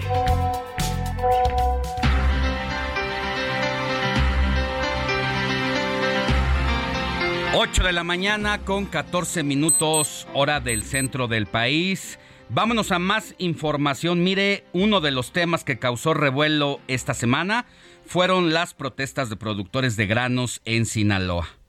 Tomaron por más de 24 horas el aeropuerto internacional de Culiacán para exigir al gobierno federal el pago de precios de garantía justos por sus cosechas. Y así Así se escucharon las primeras protestas. Señores, no tenemos nosotros la culpa. ¿Por qué no tapan presidencia? Presidencia, tapen, no el aeropuerto. Déjenos a votar. No es justo lo que están haciendo. Aquí no es. Váyanse donde debe de ser. Pues es una situación complicada que se vive desde días pasados, no se diga el jueves, eh, que incluso López Obrador habló al respecto de esa situación, pero le cuento que también al respecto el gobernador de Sinaloa, Rubén Rocha Moya, llamó a los agricultores a ocupar las instalaciones de las empresas Minsa, Gruma y Cargill a quienes acusó de ocasionar las crisis por la caída de precios de maíz, mientras que el presidente Andrés Manuel López Obrador aseguró que detrás de los productores están los partidos del bloque conservador y así lo dijo López Obrador. Estos no tienen llanadera y se quedaron mal acostumbrados. Entonces piensan como antes, que si tomaban una carretera no aguantaban porque ya hemos hablado de que imperaba la corrupción. Entonces, como el presidente era corrupto y los secretarios de Agricultura corruptos y todos corruptos, pues todo era puro chantaje. Y en entrevista con el Heraldo Radio, Baltasar Valdés Armentia, presidente de Campesinos Unidos en Sinaloa, señaló que después de un diálogo con el gobernador Rocha Moya, se comenzó a trazar una ruta para solucionar los problemas que actualmente se tienen. Es la voz de Baltasar Valdés creo que vamos en el camino de la solución. Pudimos, eh, de alguna manera, nos sentamos a platicar con el gobernador del estado, con el cual traíamos ciertas diferencias y pues desafortunadas declaraciones. Eh, creo que hoy hemos superado eso y hay un camino, una ruta trazada para tratar de salir de este, de este problema Híjole, una, una situación complicadísima y no hay una respuesta todavía clara por parte de la autoridad federal de cómo van a salvar sus cosechas, pero sobre todo de la política que se va a implementar a partir de ahora para que los productores de maíz reciban el pago justo por su producto. En Sinaloa, como en otros estados del país, el gobierno federal implementa el programa Precios de Garantía para la compra de maíz a pequeños productores, en el que también participan Seguridad Alimentaria Mexicana, Segalmex, este cuerpo creado en el gobierno de Andrés Manuel López Obrador y que precisamente fue implementado para que no ocurriera lo que está ocurriendo actualmente. Sin embargo, Segalmex, en lo que va del gobierno federal, es el símbolo de corrupción porque vimos que para echar a andar este organismo hubo al menos 15 mil millones de pesos desviados en otros en otros temas, menos en lo que se requería para la implementación de la seguridad alimentaria mexicana. Este es un programa de apoyo a los pequeños productores con el que se busca brindar certidumbre en la comercialización de la producción, evitar la intermediación de gestores y fortalecer la autosuficiencia alimentaria del país. Y conforme a este programa, el 13 de mayo el gobierno federal garantizó la compra de un millón de toneladas de maíz blanco a productores, propietarios o arrendatarios de hasta 10 hectáreas en un precio de 6.965 pesos por tonelada, pese a que los productores demandaban un pago de 7 mil pesos por tonelada. Agradezco que esté en la línea telefónica a Juan Carlos Anaya. Él es director general del Grupo Consultor de Mercados Agrícolas. Juan Carlos, muy buenos días. Gracias por estos minutos para el informativo de fin de semana del Heraldo Radio. ¿Cómo está? Juan Carlos Anaya nos escucha. Se nos cortó la comunicación. Eh, pues ya hablábamos de que eh, exigen un pago los productores de al menos de 7 mil pesos. Juan Carlos Anaya, ¿ya nos escucha ahora sí? Sí, yo te escucho perfectamente, Alejandro. Buenos días. Muy buenos días, qué gusto tenerle y para que nos platique un poquito pues sobre esta crisis del maíz en México. ¿Qué pasa en este sector y cómo cree que afecte a los consumidores? Mira, Alejandro, tú señalabas ahorita un programa de un millón de toneladas por parte del gobierno federal a través de Segalmex. Va a ser millón y medio que va a ser por Segalmex y medio millón de toneladas por parte del gobierno del estado, dos millones de toneladas de una producción de 6.3 millones de toneladas. Entonces solamente va a abarcar, como tú bien señalas, a productores pequeños hasta de 10 y luego con el gobierno del estado hasta 20 y algunos hasta 50 hectáreas. Y eso ha preocupado a los productores de Sinaloa porque pues hay 4 millones 300 mil toneladas que no tienen ningún programa de apoyo de los del precio de garantía de 6.965 y ese es el reclamo de muchos productores de que nada más está atendiendo al 30% de la producción y ellos quisieran que se pudiera establecer algún apoyo emergente para toda la producción. Al momento de lo que es el precio de garantía para pequeños productores, aunque ya el programa se anunció, ya llevamos 40 días y no se ha pagado una sola tonelada y eso también es el reclamo de los productores, que aunque ya tienen este programa no se ha pagado y ya hay volúmenes importantes en las bodegas que puede crear un colapso porque se están llenando y no se está movilizando el maíz. A ver, entonces tienen alrededor de 40 días con esta crisis. ¿Qué pasó en ese momento? ¿Cuál es el punto de quiebre?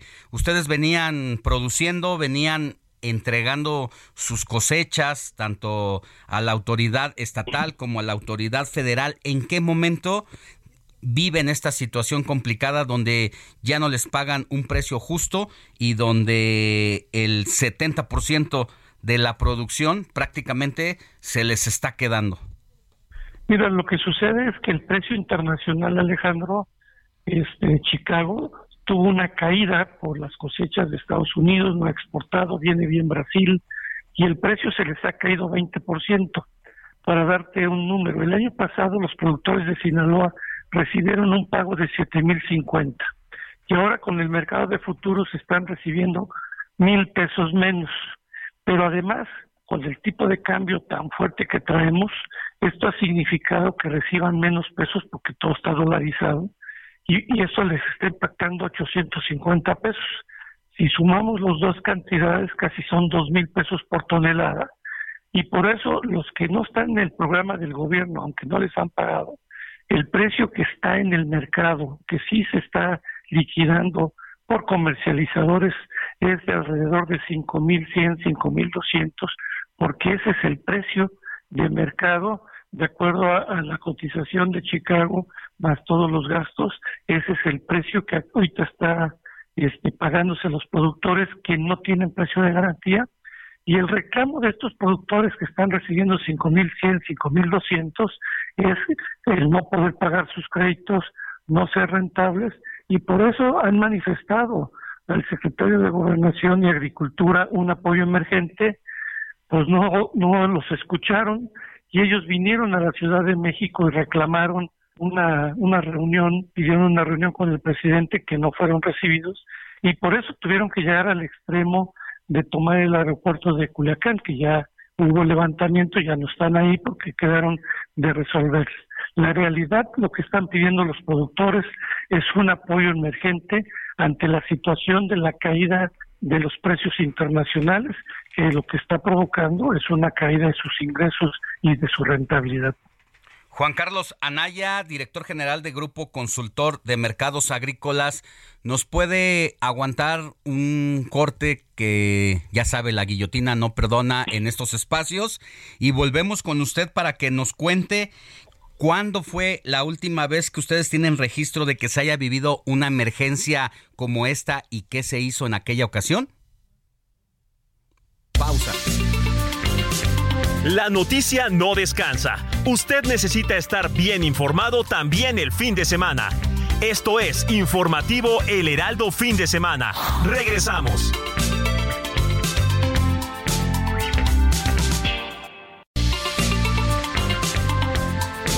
Siga en sintonía con la noticia.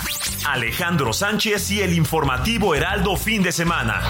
Continuamos.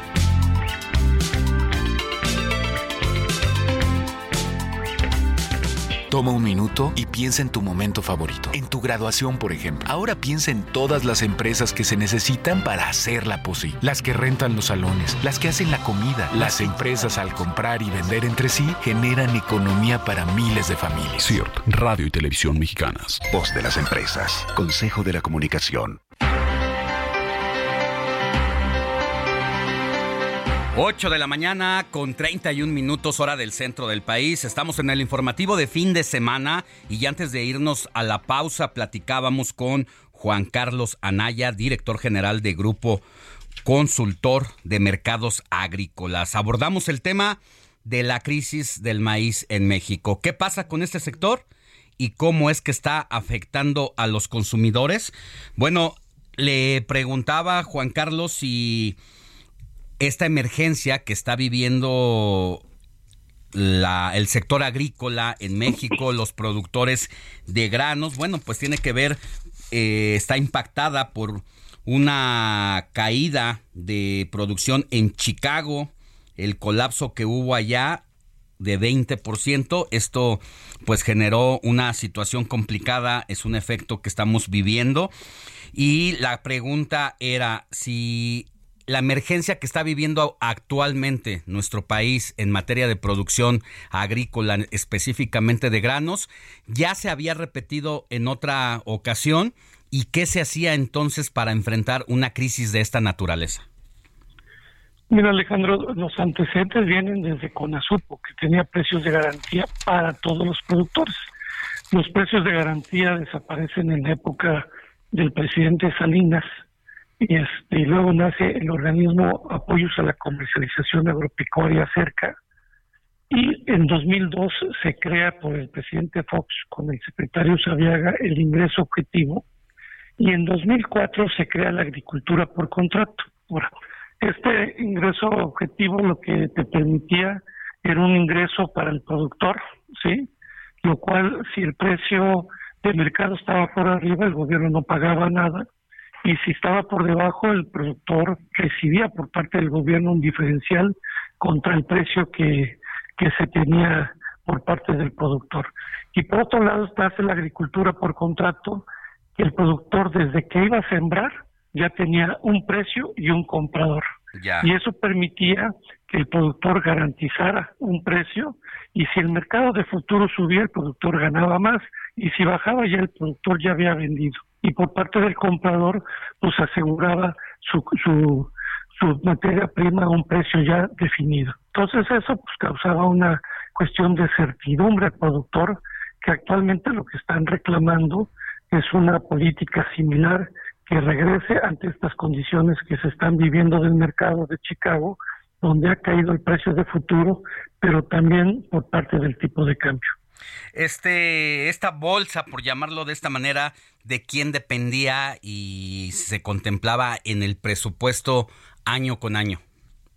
Este presupuesto estaba a cargo de la Secretaría de Agricultura a través de Acerca y era un presupuesto alrededor en varios años que fue alrededor de seis mil, diez mil millones de pesos y atendía y protegía la, la comercialización de entre de 10 a 17 millones de toneladas y actualmente el programa actual que se tiene por parte de Segalmex para precios de garantía a pequeños productores de maíz, frijol, trigo panificable y este y arroz es para solamente dos millones de toneladas y representa un presupuesto de más de 11 mil millones de pesos. Este ingreso objetivo y esta agricultura por contrato desaparecen entonces?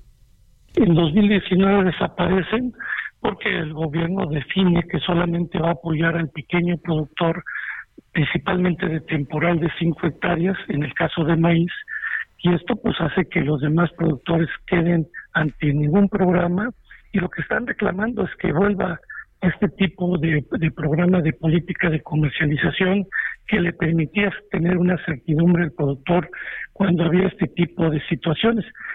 Programa que también tienen nuestros socios comerciales, los cuales también tienen este programa de ingreso objetivo. Actualmente en Estados Unidos el, el ingreso objetivo es de 145 dólares, pero el mercado está en 245.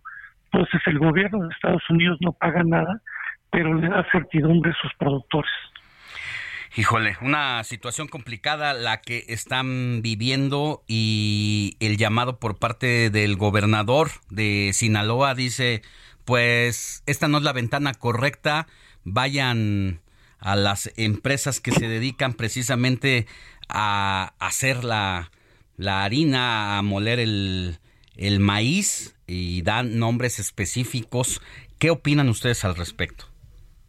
Bueno, las empresas este, adquieren a precios de mercado, a como está la bolsa de Chicago más las bases, y eso es lo que ellos adquieren. El en los años pasados habían sido buenos años para precios al productor, pero el mercado es así, sube y baja, y hoy que los precios han caído, pues las empresas tienen que comprar al precio de mercado, y pues el reclamo del productor no es tanto el tema de la comercialización, sino el tema del ingreso actualmente como está el precio internacional, pues ellos no logran a veces cubrir sus costos de producción. Híjole, una situación. ¿Qué es lo que puede o cómo puede afectar al consumidor finalmente esta crítica situación? Bueno, el, consumidor afortunadamente tenemos una cosecha récord de maíz, hay suficiente, viene, Sinaloa tuvo una cosecha récord, este año vamos a tener 28 millones. Hey, I'm Ryan Reynolds. Recently, I asked Mint Mobile's legal team if big wireless companies are allowed to raise prices due to inflation. They said yes. And then when I asked if raising prices technically violates those onerous two-year contracts, they said, what the f*** are you talking about, you insane Hollywood ass?" So to recap, we're cutting the price of Mint Unlimited from $30 a month to just $15 a month. Give it a try at mintmobile.com slash switch. $45 up front for three months plus taxes and fees. Promo for new customers for limited time. Unlimited more than 40 gigabytes per month. Slows. Full terms at mintmobile.com. de toneladas, lo que vemos es un tema de estabilidad en el tema del abasto, pero el tema está en el tema del precio que tienen los productores. Lo que vemos es que la tortilla no tiene por qué subir, ante los precios del maíz que han bajado, pero como la cadena de tortillera, cuando tú platicas con un tortillero, lo que te dice es que aunque le baje el precio del maíz, pues ya el precio de la tortilla vemos que no baja. Actualmente en la Ciudad de México el precio de la tortilla está en 22 pesos, que se estableció cuando el precio del maíz costaba casi 8 mil, ahorita está en la Ciudad de México el maíz en 7.100, 7.200, pero tú ya no ves que baja la tortilla porque lo que aducen mucho los tortilleros es los costos que ellos tienen del gas, de salarios, entonces el precio se mantiene igual. En los últimos años, siempre cuando el, precio de la tortilla sube y baja el maíz, el precio de la tortilla ya no baja.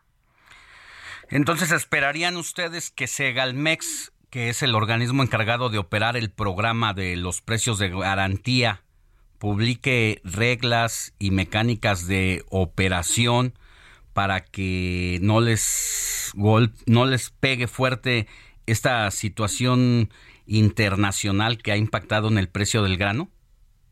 Sí, ya eh, informan que las reglas de operación salieron, la mecánica, pero el tema es que no se ha pagado una tonelada, que es lo que reclaman los productores, de los que ya están inscritos en el padrón de pequeños productores, pues ya empezar a recibir el pago de los 6.965 que le ofreció el gobierno federal a los productores. Bueno, pues gracias Juan Carlos Anaya, director general del Grupo Consultor de Mercados Agrícolas por esta explicación y estos minutos para el informativo de fin de semana y deseamos que pues pronto se resuelva esta crisis en la producción de granos en nuestro país. Que tenga buen día. Gracias Alejandro, buen día a todos. Antes de irnos con más información, Moni Reyes, rápido mensajes para pasar a lo siguiente porque ya están llegando al 55 91 63 51 19. A todos los padres que nos escuchan, un abrazo fuerte a Diego Enrique Osorno, a Óscar el Conejo Cedillo, a Alfredo González, a José Luis Valencia, entre otros padres, muy padres. Un abrazo fraterno para cada uno de ellos. Claro que sí, vamos a darle un abrazo a Ricardo García Camarena, nos dice buenos días Alex, Mónica y Héctor, acá escuchándolos, así es que muchas gracias Ricardo García y si eres papá, felicidades. Por otro lado tenemos muy buenos días aquí presente desde Ruta Morelos, Moralillo, Tampico, en el norte de Veracruz, atentamente soy Adán, saludos a los Trex, a los Trex, bueno a los tres, Alex, Moni, Robert, Héctor, muchísimas gracias. Por otro lado, tenemos muy buenos días a todo el equipo del Heraldo Informativo Fin de Semana. Soy José Hernández. Quisiera saber si habrá otra manera de reportar una luminaria que es necesaria para iluminar una zona oscura ubicada de nueva cuenta, mi querido Alex, en la carretera Xochimilco-Topilejo. Fíjate, ¿te acuerdas que ya nos había platicado este amigo? Habíamos hecho el llamado al alcalde Juan Carlos Acosta. a la altura del número 417.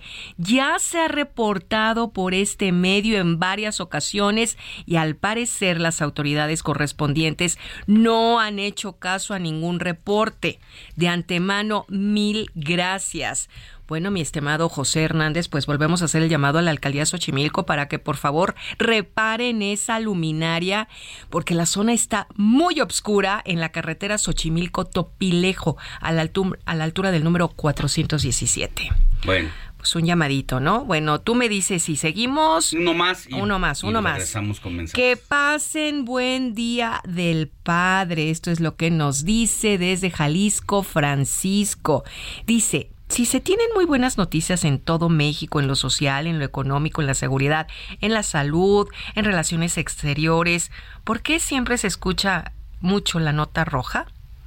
¿Por qué se exagera? Es lo que pregunta nuestro amigo, pues allá en Jalisco. Bueno, nosotros no damos noticias rojas prácticamente y cuando las tenemos que dar es porque tiene un efecto social y abordamos entonces el ángulo social pero notas rojas no, no damos aquí pues no. comúnmente. Claro, bueno, ya para, para irnos. Laredo Smith, nuestro escritor y amigo desde McAllen, Texas, dice, consejo para el calor, cuando estuve en Egipto tomábamos café muy caliente. Sí, señor. Créanme que el cuerpo se enfría. Es lo que te digo, ayer me eché un caldo, hirviendo, hirviendo, porque además a mí me gustan las cosas calientes, el caldo se toma caliente, el agua el agua natural se toma tibia, normal, al tiempo, al tiempo. y el café y la caliente. cerveza se toma bien fría. Qué raro. Créanme que el cuerpo se enfría. ¿Por qué? No lo sé. México dice, es una nevera en el desierto del Sahara comparado con el desierto de Sahara. Imagínense. Muchas gracias, Laredo Smith. Y por otro lado, mira, rápidamente, muy buenos días al mejor equipo de periodistas, Moni, Alex, Héctor y Robert. Muchas felicidades, soy Luis Enrique Vieira Hernández. Les mando bendiciones a todos los papás en su día. Un abrazo hasta el cielo a mi padre Héctor Vieira Moreno y a todos aquellos que se nos adelantaron. Ay, qué gracias. bonito el hermano de nuestro nuestro productor. Gracias, muchas gracias. gracias. Volvemos más adelantito con mensajes. A Luis Enrique, gracias. Mientras tanto, seguimos con más. Cine con Eduardo Marín.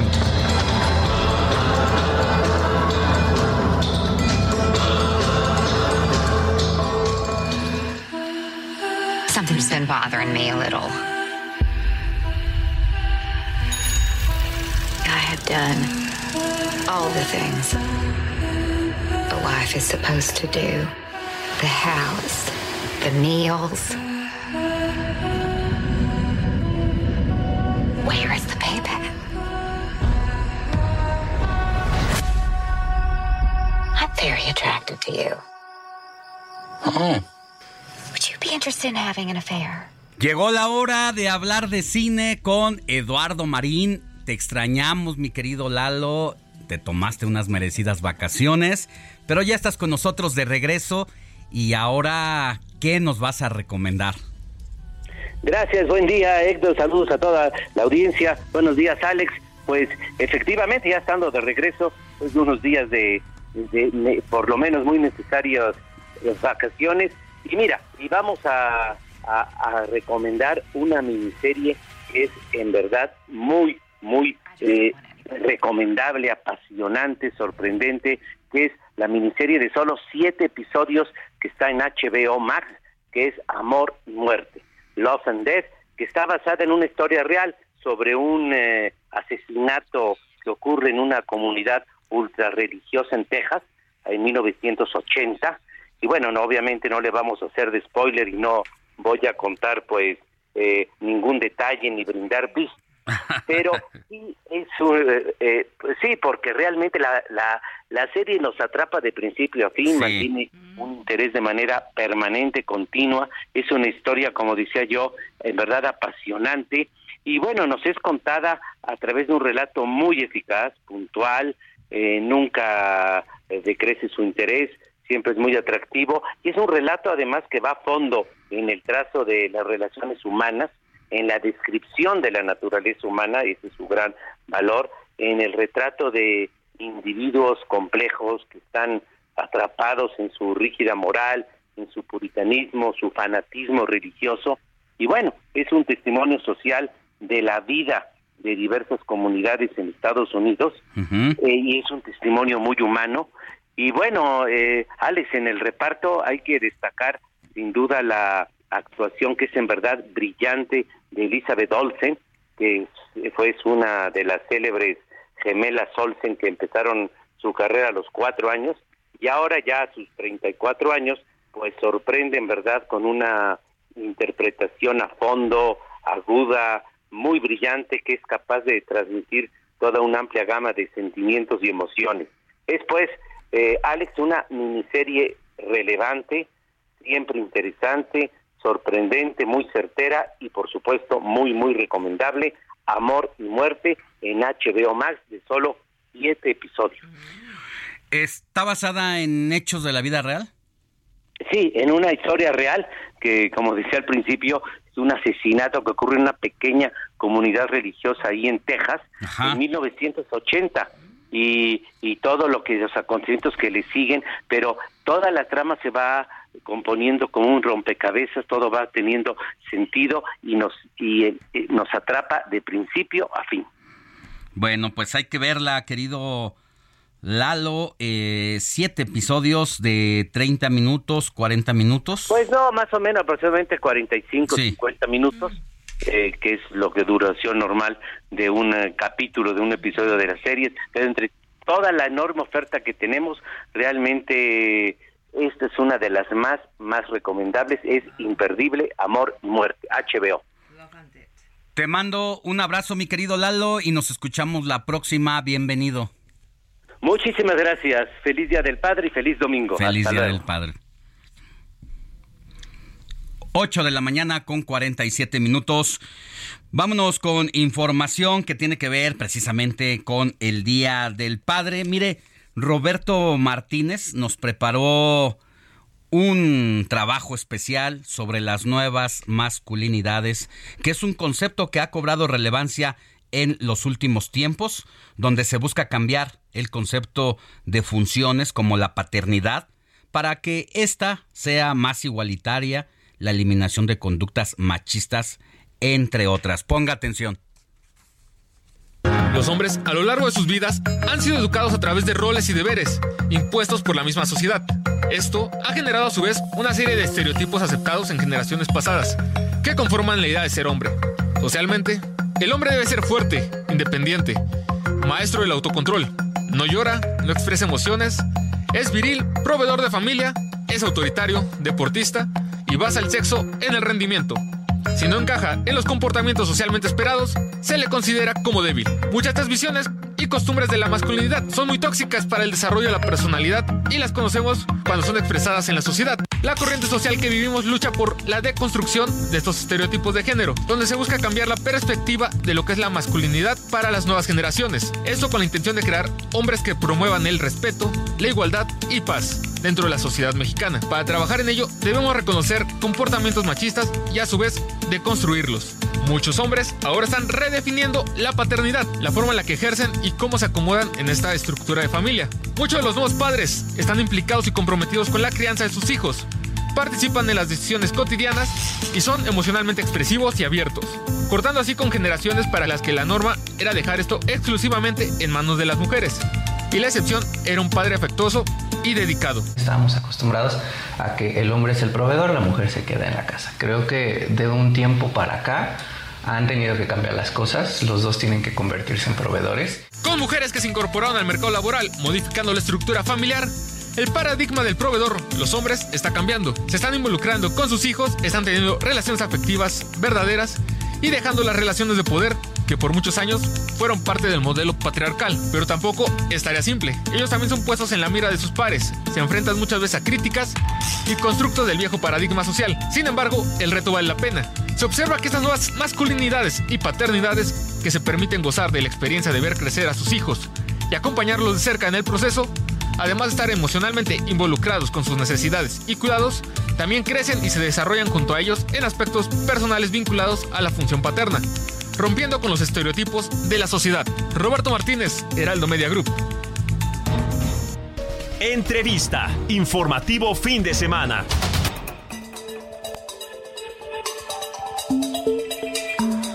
Qué gusto tenerle con nosotros, querida Norma Escamilla, psicoterapeuta, psicoanalista, escritora en la cadera de Eva en la sección de género de la silla rota. Muy buenos días y la pregunta, obligada, no se diga el que debe ser todos los días. Vale la pena retomar este día especial para insistir y preguntarnos cómo involucrar a las nuevas masculinidades en la igualdad de género. Buenos días, Norma.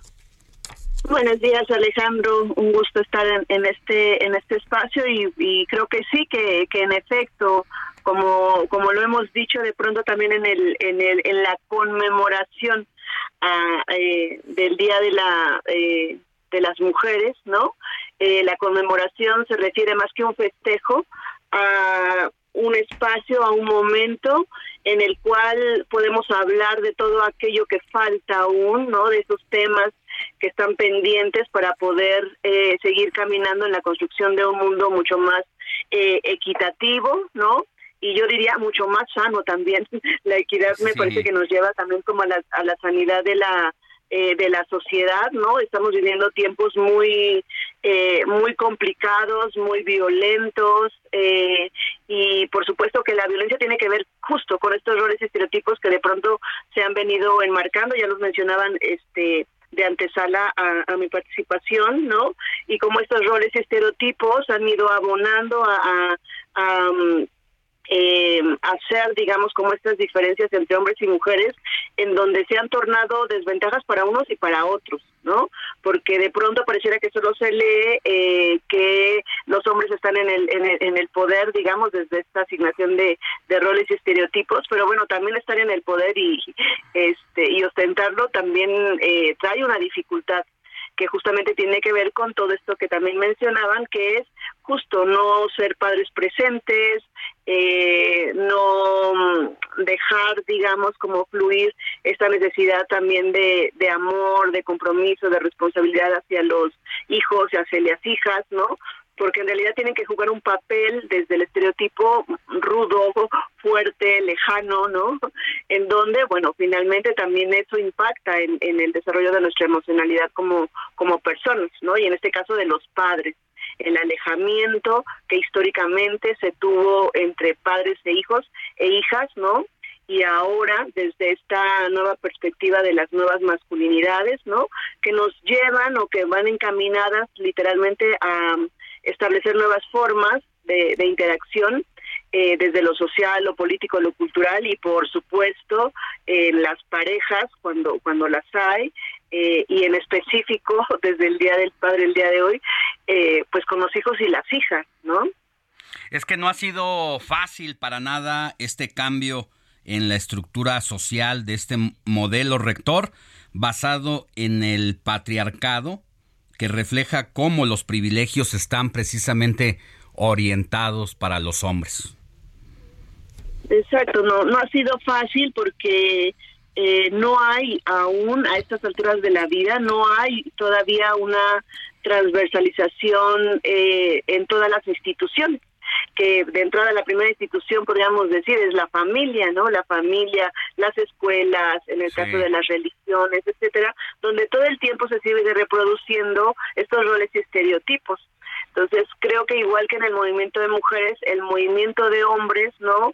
Ha ido mm, trabajando un poco también eh, contracorriente a ir construyendo justo esta nueva forma de mirarse como hombres, ¿no? Y que la Norma, hombría no tiene que ver con la fuerza.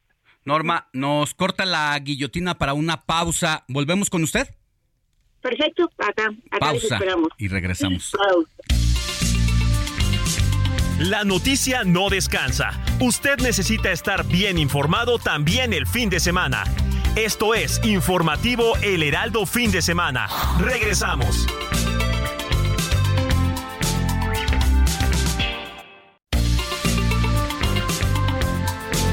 Siga en sintonía con la noticia. Alejandro Sánchez y el informativo Heraldo fin de semana. Continuamos.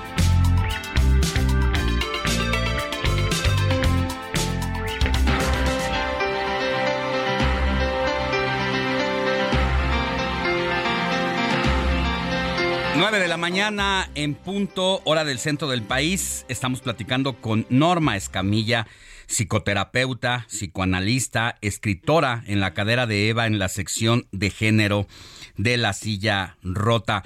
Platicábamos, Norma, sobre las resistencias al cambio en el modelo rector, rector actual basado en el patriarcado.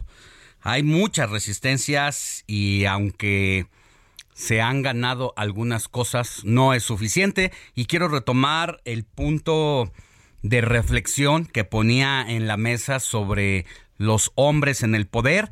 Y cuando hace uno una revisión de entrada de los cargos públicos, las gubernaturas, eh, desde que México es independiente a partir de 1810 hasta antes de 2018, solamente nueve mujeres habían sido gobernadoras de algún estado de la República, por sobre mil y pico de hombres que han estado en una silla de la gubernatura.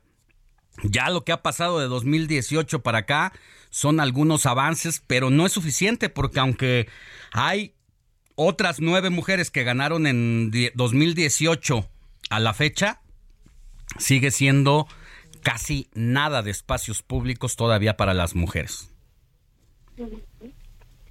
Es cierto, creo que todavía tenemos unas grandes brechas en, en todas las temáticas y que si bien hemos tenido grandes avances, tanto eh, en el tema de la paridad como...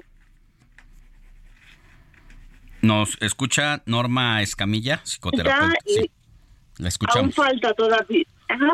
Aún falta todavía. ¿Me escuchan? Sí, perfecto, ya. ah, perfecto. Eh, aún falta, digamos, como, como ir construyendo eh, muchos espacios que sean que se haga, digamos, validar eh, la, dentro de la política pública eh, esta paridad, ¿no? Eh, en el Congreso, pues ya literalmente se han ido ganando espacios, ya estamos más o menos como e-, equilibradas, pero no así en todos los puestos, en las instituciones, dentro de las gobernaturas y dentro de los puestos de toma de, de decisiones, que también históricamente se le han asignado principalmente a los hombres desde este sistema patriarcal eh, que, que se sostiene digamos en estos roles y, estereotipos no en donde las mujeres de pronto pues no no pueden estar o ser titulares. Digo algo que nos pasó esta semana es la imagen este de, de Claudia Sheinbaum no este discutiendo con con Durazo, en donde más allá de lo que de lo que está mm. ahí plasmado de lo que fue, o sea, la imagen misma mirada desde la perspectiva de género eh, y, desde la masculinidad eh, estereotipada, ¿no? Es como como es tan difícil sostenerse eh, en un lugar de representación a una mujer, en un ambiente justamente de, de hombres. O sea, la imagen era la única mujer en una multitud de hombres ahí, ¿no? O sea, creo que es da para analizar en muchos sentidos, no solo desde lo político, sino en, en muchos sentidos. Eh, y creo que esa es una imagen que nos remite a lo que estamos viviendo históricamente, social, cultural, políticamente en nuestro país. Sí.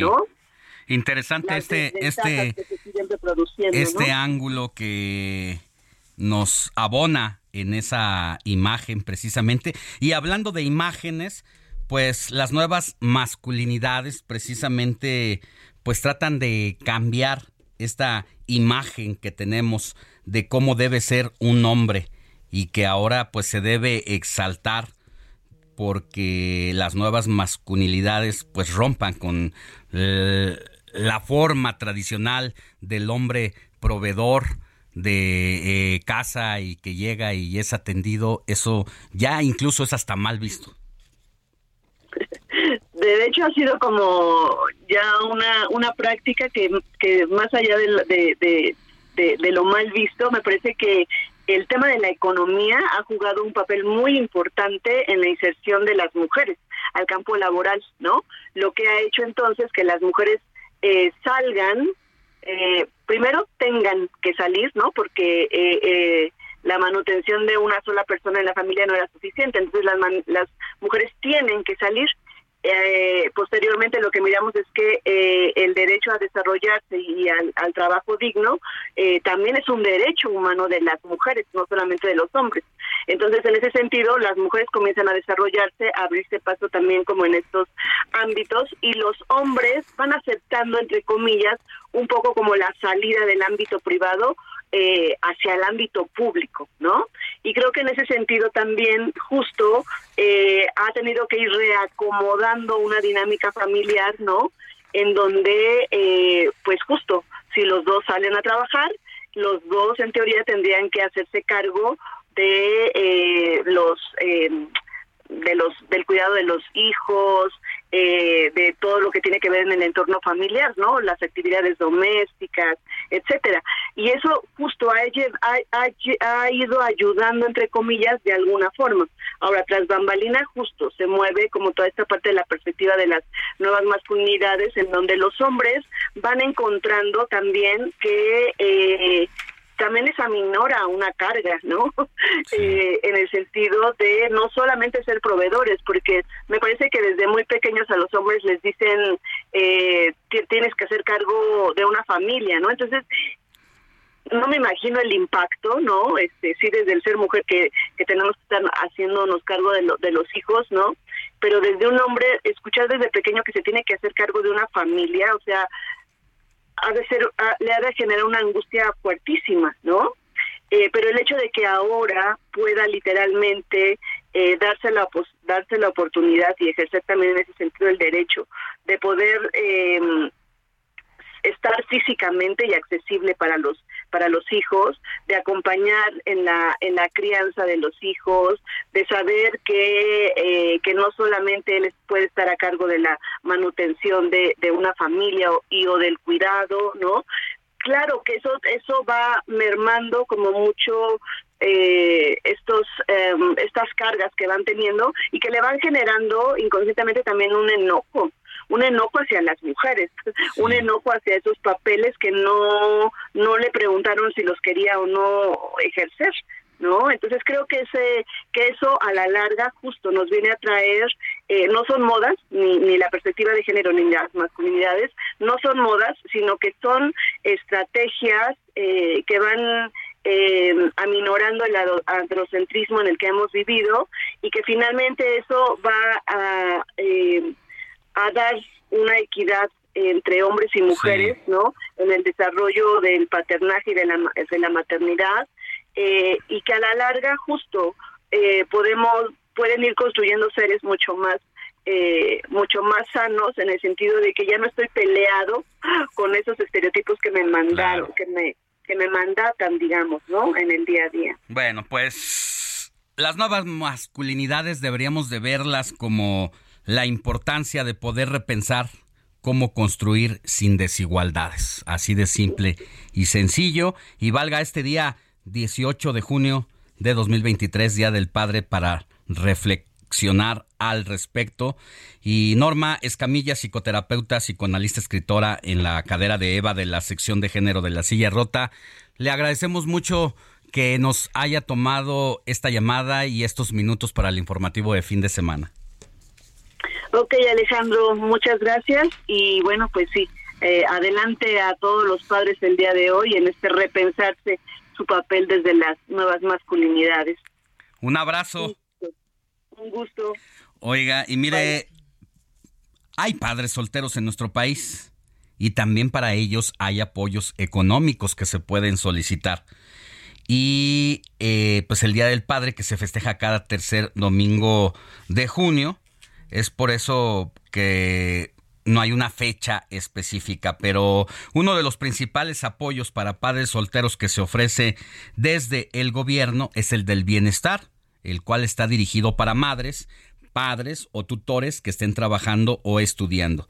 Este apoyo es para aquellos menores que aún no hayan cumplido los cuatro años con el propósito de apoyar a familias que estén en situación de vulnera- vulnerabilidad por la ausencia de un padre. ¿Cómo obtener el apoyo para padres soltero- solteros? Estos son los requisitos para obtener el apoyo de bienestar para padres solteros. Acta de nacimiento del niño o niña a inscribir, CURP, escrito libre bajo protesta de decir la verdad, en donde se señale si trabaja, busca trabajo o está estudiando, carta de no afiliación al IMSS e Instituto de Seguridad y Servicios Sociales de los Trabajadores del Estado, el ISTE, identificación oficial vigente, comprobante de domicilio actualizado y los padres solteros deberán estar buscando empleo o estudiando.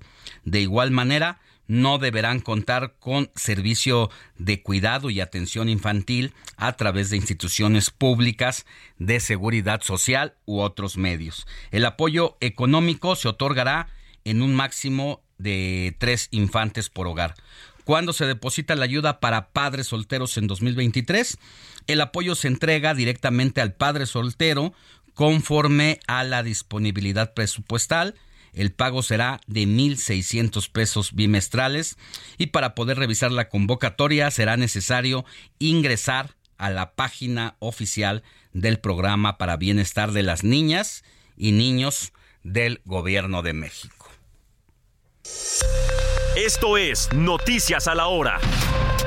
Heraldo Radio le informa.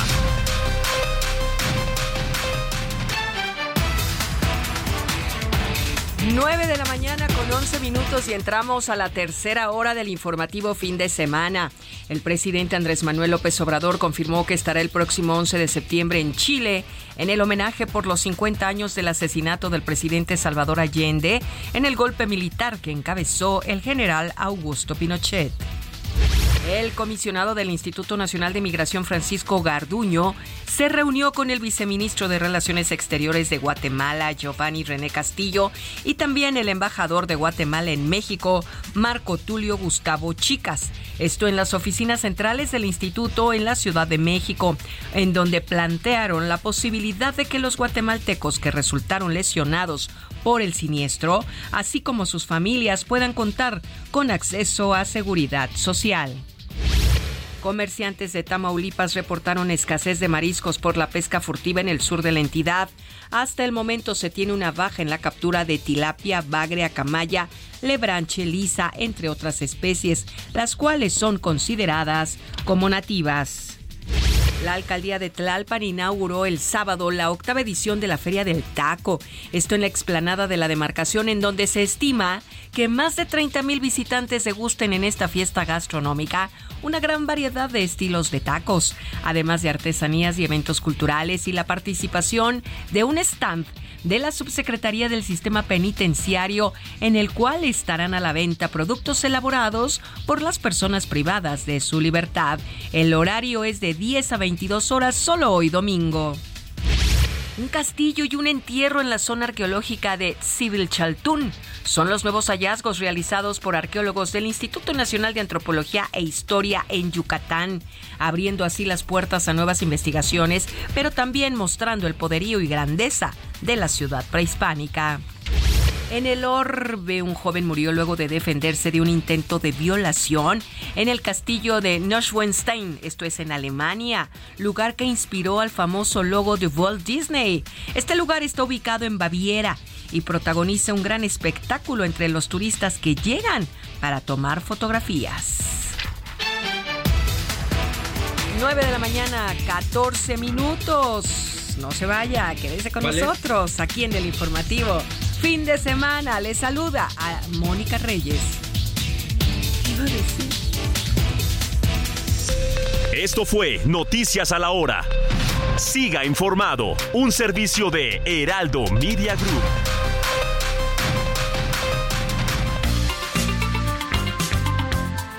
Sigue a Alejandro Sánchez en Twitter, arroba Alex Sánchez MX.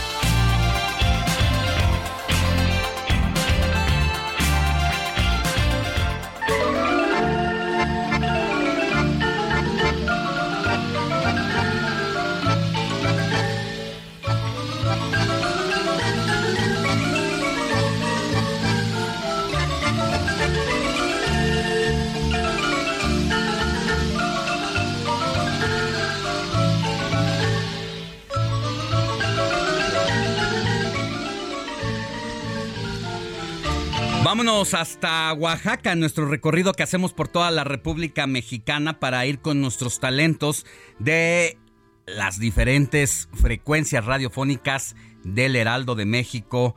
En este caso, allá en la bella Oaxaca nos puede usted escuchar por el 97.7 de FM y es momento de hacer enlace con Pastor Arazola, quien es nuestro titular de El Heraldo Radio que puede escuchar usted en dos horarios, de 6 a 7 de la mañana y de 3 a 4 de la tarde, y quien como cada semana nos comparte la agenda de la semana. Pastor, ¿cómo estás? Buenos días. ¿Qué tal, Alex? Muy buenos días, amigos de El Heraldo Radio de fin de semana. Les saludamos con todo gusto desde la ciudad de Chaca.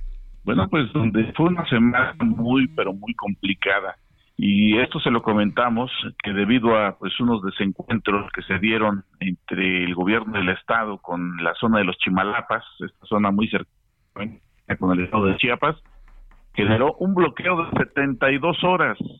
72 horas cerrada la carretera y la conexión con el estado de Chiapas, con el estado de Veracruz y bueno, varias regiones importantes como Tuxtepec vaya problema que se vivió porque los fueron y las pérdidas económicas fueron cuantiosas de transportistas que quedaron varados por tres días debido a este bloqueo, ya que en algún momento el, gobierno el, gobierno del estado pues anunció que no iba a acudir a la zona para atender este asunto donde hay una resolución por parte del poder judicial en el sentido de que cada que van pues los retienen, tienen a sus funcionarios como respuesta inmediata por parte de los habitantes de los Chimalapas.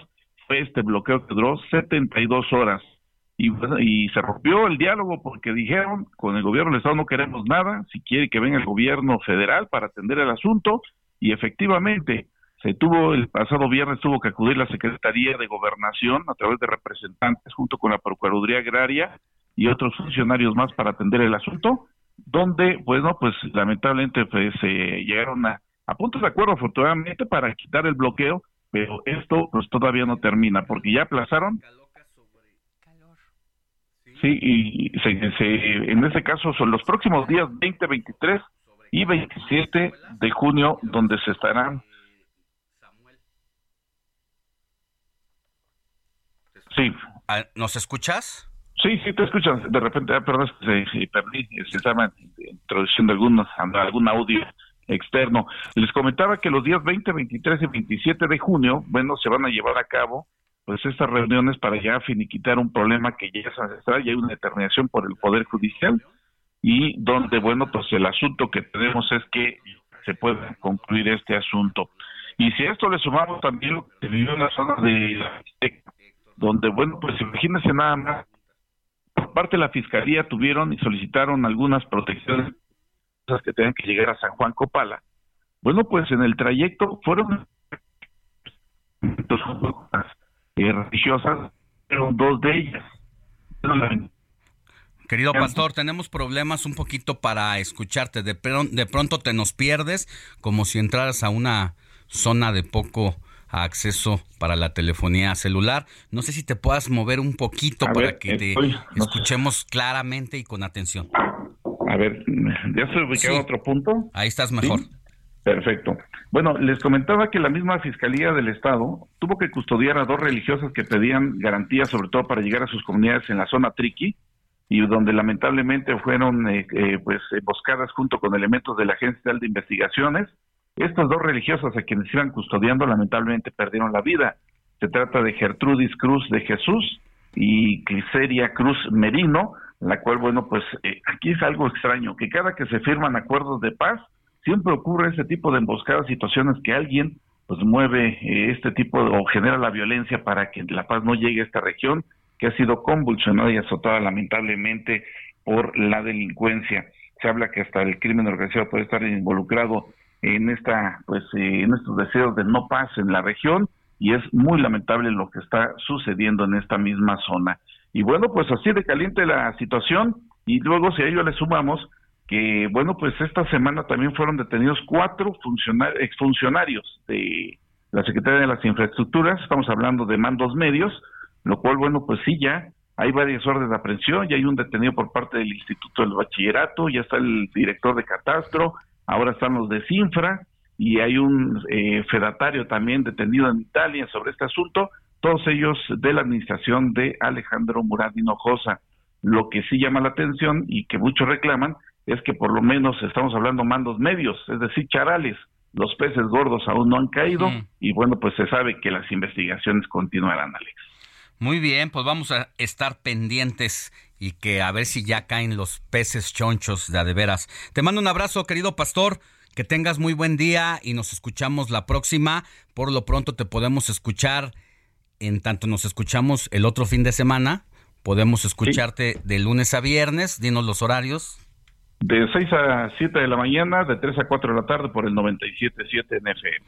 Que tengas buen fin. Igualmente para ustedes. Muy buenos días.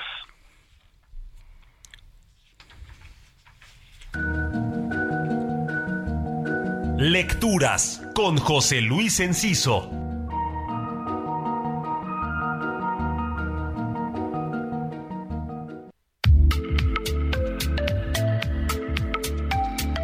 ¿Qué habría sido de nosotros si hubiéramos estudiado esa otra carrera que queríamos estudiar, si nos hubiéramos casado con otra persona o si nos hubiéramos mudado a otra ciudad? El hubiera en el destino es una inquietud universal. Recordemos que Jorge Luis Borges en El Jardín de los Senderos que se bifurcan habla de la idea de que todos los desenlaces posibles de nuestro destino se cumplan en realidades alternativas. Ese hubiera obsesionaba también al escritor mexicano Vicente Leñero, que este junio celebraría 90 años. Específicamente lo plasma en su novela La vida que se va, publicada desde 2015 por Punto de Lectura, en la que nos cuenta las distintas vidas que pudo haber vivido una mujer llamada Norma, que ya anciana y aficionada al ajedrez, nos hace ver este juego como una alegoría de las elecciones que vamos tomando personalmente. El cumpleaños de Leñero es un buen momento para acercarnos a esta muestra de su obra que además de narrativa también abarca periodismo y teatro. Mi Twitter arroba JL.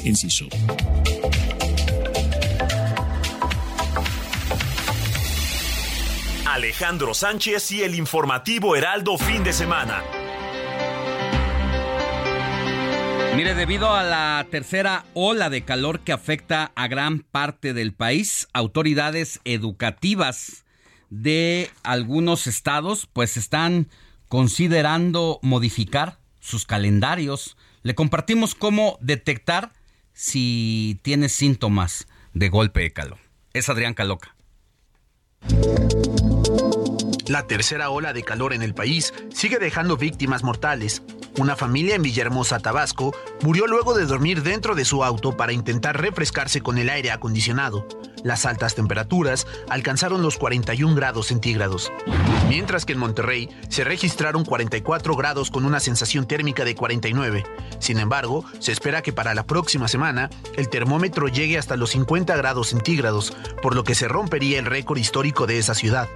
A nivel nacional, la cifra de muertos aumentó a 9, mientras que los golpes de calor superaron los 400 casos, de acuerdo con el Departamento de Urgencias Epidemiológicas y Desastres. Fue por este motivo que algunas autoridades estatales modificaron las formas, horarios y fechas escolares. En Sinaloa se adelantarán las vacaciones de verano, pues ahora el último día de clases será el 30 de junio. Y mientras termina este ciclo, las clases de educación física solo se impartirán de 7 a 10 de la mañana. En Nuevo León, del 13 al 20 de junio, solo habrá dos horas diarias de clases en aulas, el resto serán en línea. Y en Durango se recomendó a padres de familia que no manden a menores con enfermedades para evitar golpes de calor. Pero ¿cómo reconocer si estamos sufriendo un golpe de calor? Debemos estar alertas desde que se presentan síntomas como sudoración profusa, cansancio, sed y dolores musculares. Porque en caso de dejarlos pasar, pueden llegar indicios más graves como debilidad, mareo, dolor de cabeza, náuseas y vómitos, orina oscura y piel fría y húmeda. Finalmente, los signos de insolación son fiebre superior a los 40 grados centígrados, respiración superficial y rápida, piel roja y seca, comportamiento irracional, pulso débil y rápido, confusión extrema y convulsiones. En caso de ejercitarse en estos días de altas temperaturas, es recomendable usar ropa de colores claros y telas transpirables y tomar agua antes, durante y después de hacer ejercicio para mantenerse. La noticia no descansa. Usted necesita estar bien informado también el fin de semana. Esto es Informativo El Heraldo Fin de Semana. Regresamos.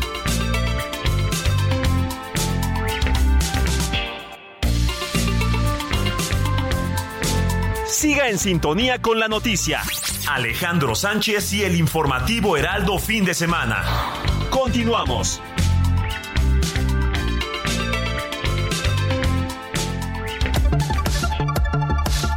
Zona Random con Diego Iván González.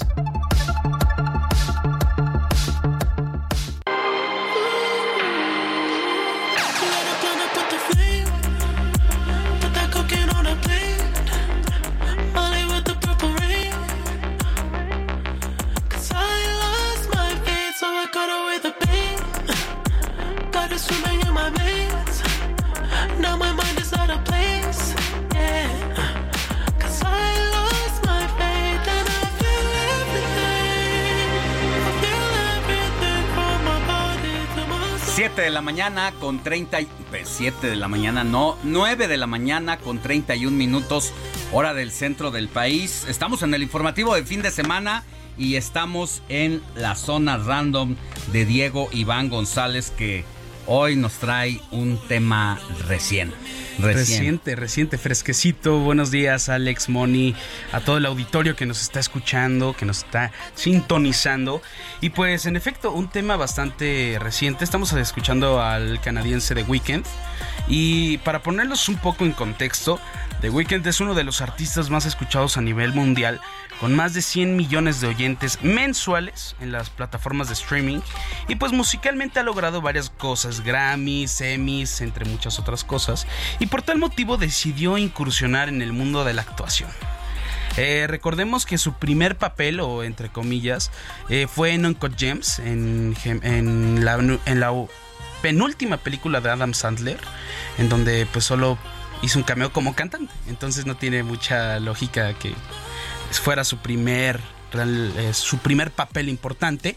Y este año, este logró su protagónico por fin en la serie The Idol en la plataforma de streaming HBO Max que pronto cambiará su nombre a Max pero ese es otro tema para otro día pero este ¿Desde cuándo está? Eh, se, se, se estrenó hace dos fines de semana, ya lleva dos capítulos lanzados y se ha colocado como la serie, como una de las series más vistas en la actualidad en el mercado estadounidense eh, y también recibió más de cinco minutos de ovación en el Festival de Cannes. Pero ahí le pues, va la sinopsis para que se la echen y se les antoje un poco más, ¿no? La serie narra el camino que lleva a una joven estrella femenina del pop a enamorarse del dueño de uno de los clubes más exclusivos de Los Ángeles. Papel que presumiblemente será el que recaiga, más bien en el que recae The Weeknd, quien es Tedros, y lo, eh, lo que la protagonista no sabe es que su nuevo amor es el líder de una secta secreta que opera en la ciudad. Entonces tiene que ver con sectas, música, todo este rollo medio turbio. Y pues la serie, además, y pues al ser una serie relacionada con el mundo de la música, hay hay y va a haber muchos cameos de diferentes artistas, como Jinny, que es una cantante coreana, surcoreana de la, de la famosísima banda Blackpink, también Future, McDean y otros, y otros raperos y artistas, que la verdad está muy interesante eso de que metan muchos cameos de celebridades tan importantes. Y este, además, ha tenido, o, surgieron muchos problemas en la, en la producción, este, ya que se cambió de dirección se cambiaron dos directores. Además, este, pues el presupuesto se elevó muchísimo. O sea, de tener un presupuesto de 50 millones de dólares, se fueron a 100 millones de dólares. O sea, otros 50 millones Eh, se pasaron de por Como, me hace pensar como una obra pública, ¿no? Donde empieza con un presupuesto Sí. y se duplica. Esto no solo pasa en no la solo- iniciativa privada. Exacto. pero, pero la verdad es que sí, para eso de las producciones sí cuidan mucho la lana. ¿Qué ocurrió ahí que se incrementó de Pues golpe? entre los presupuestos de los artistas y de los cameos que iban surgiendo de que, oye, deberíamos de meter a tal persona Ya. o deberíamos de... y- se tomaron riesgos. Sí, entonces además de Weekend creo que incrementó, dijo, pues el, el- lo que me están pagando sí está cool, pero quiero un poco más. Entonces se elevó su, su pago. Y pues este, también, además de tener temas de controversia o polémica en la producción o detrás de la producción, también los tuvo a la hora ya de salir, porque después de que se mostró en Cannes hace ya tres semanas, casi un mes, este, muchos críticos, periodistas que están relacionados al tema de la, pues del entretenimiento, que saben de las series, o sea, ya críticos, expertos, este, la tachan de pornográfica y Ya. extrema. Fíjate que eso te iba a preguntar, porque estaba leyendo y eh, encontré por lo menos tres publicaciones que hablan de este ángulo. Y la revista GQ dice que esta serie nos dio la peor escena de sexo en la historia. y luego el periódico El País dice, el peor sexo de la televisión está en The Idol. The Idol, eh, definitivamente, eh, eh, o sea, creo ¿Sí? que... A ver, la serie sí muestra muchas cuestiones pues ya sexuales y muy ya pues muy o sea, Explícito. O sea, ya, Pornografía. nada, la casi imaginación. no, no, no, no rozan, eh, rozando, rozando. Nada la imaginación. Sí, nada la en la Mm. imaginación, o sea, no sé si ubican las películas de 50 sombras de Grey. Sí, claro. Ah, bueno, pues más o menos es por ese estilo. pero, o sea, sí muestran desnudos y eso, pero, o sea, también yo creo que hay otras películas, otras series que muestran hasta más, ¿no? Entonces creo que o sea, esta ¿para qué tipo de público es? A ver. eh, son eh, evidentemente es para mayores de 18 años, no los pueden ver niños, o sea, No adolescentes ¿no? tal Claro. vez, pero no Ujú. deberían, pero Ujú. pues, o sea, creo que está interesante, o sea, yo cuando vi el primer capítulo me ¿Te voló la cala, me voló la cabeza, porque sí está muy intensa, es muy Ah, extrema, ya, es, ok. o sea, Te cansó. no no te cansa porque ah, al contrario, o sea, como que dices, "Wow." Quiero o sea, ver quiero, más. o sea, sí Seguir, te deja clavado, seguir. sí te Ajá. deja clavado. Y el segundo está bastante interesante, no quiero hacer spoiler, pero sí. Exacto, no. no. Tiene, tiene mucho, mucho que dar, o sea, es mucha, tiene mucha carne. o sea, De hecho, lo que dicen que en el segundo capítulo, que es hasta ahorita el que han subido, ¿no? Sí, son dos. Que Este- en el segundo capítulo, en los últimos 10 minutos, es donde Sí, pasa la escena. estalla Sí, esto. sí, sí. Como Y- el clímax. Sí, no sé si el clímax, pero las escenas más fuertes, ¿no? De hecho, hoy se estrena el tercer episodio Uy. a las 7 de la noche, hora Ciudad de México. ¿Por dónde lo podemos ver? Por la plataforma HBO Max. Y sí, o sea, creo que está interesante, está... Es propuesta, al fin y al cabo el director ya lleva bastante rato haciendo este tipo de series. De hecho hizo Euforia, que también Sí. pues trata de temas bastante controversiales, temas eh, que cruzan con la adolescencia, todos los temas y Sí. cómo exploran esa sexualidad más allá, ¿no? Entonces, creo que es un es algo que está bien porque no se vuelve ni tabú ni mucho menos, o sea, se normaliza la sexualidad, ¿no? Hay que con cierto tipo de. mm, Sí, o sea, de- sí vas a ver algo- de algo fuerte. abierta. Sí, por supuesto, o sí debes de, de saber de que vas a ver Claro. cosas que no estás acostumbrado a ver en la que de hecho televisión. luego lo anuncia, ¿no? Eh, Sí, mayores de 18 o esta serie tiene escenas bastante fuertes. Oye, y que no, es, sensibles. es la, la historia de una joven estrella de joven pop estrella que, se enamora de quién. De Tedros, que es The Weeknd. Ajá. Este. O sea, es dueño de un- de un exclusivo de club. un- sí, exacto. Pero también ahí te va el Ya. plot twist, que también es líder de una secta. Ya. Entonces, ahí secta, música, Ah, sexo, Bueno. o sea, de Todo, hay de. Sí, Bien. está bastante interesante. Pues, Se los recomiendo. Hay que, hay que verla.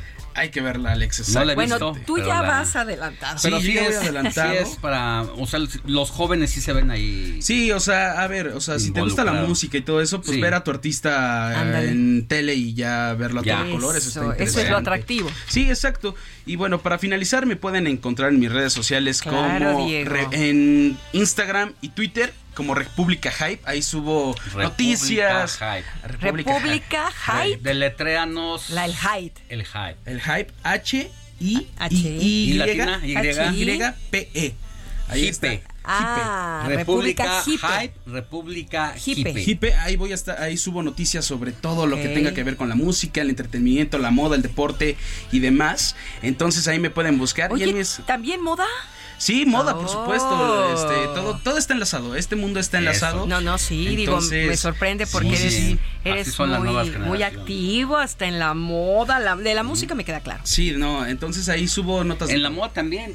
Hace rato que llegó ¿Cómo con viene sus tenis. vestido? Le dije, oye, se te vino, se te vino la, la etiqueta. La, etiqueta. ¿Qué es? No, no es etiqueta. Eh, pues la. Es- pues como- ¿Ya viste? Ay, guau. Es como cuando te- Aquí estoy alzando mi sí, pie para saca que lo las botellas del pueden ver súper. acá en la cámara. Saca las botellas Sí. del súper y se viene con ese cinturón de seguridad. Sí, por qué? Así son sus tenis, Es así que, son. eh, bueno, ya para no alargarnos y ya No te este, seguir con el, con el ¿Ya programa. para ya alargarnos? Ay, No, ¿cómo? para no ¿Cómo alargarnos. Ah, para no alargarnos. Sí, exactamente. Yo entendí ya Este, para alargarnos. Eh, Para- bueno, contexto son para unos no tenis, largarnos. son unos tenis de un diseñador que se llama Virgil Abloh, Wow. que fue jefe, jefe ejecutivo de la marca para de, de la línea de masculinos para Louis Vuitton Ah. y además tiene su marca que se llama Off-White. Lamentablemente hace un año falleció por cáncer en el colon, entonces pues dejó un legado impresionante y además este hace portada o hizo Entre portadas ellos para te dejó el cinturón de seguridad en el tenis. Exacto. Oye, pero parece tenista. Yo cuando lo vi Sí, llegar dije, no. viene un tenista guapísimo, mexicano,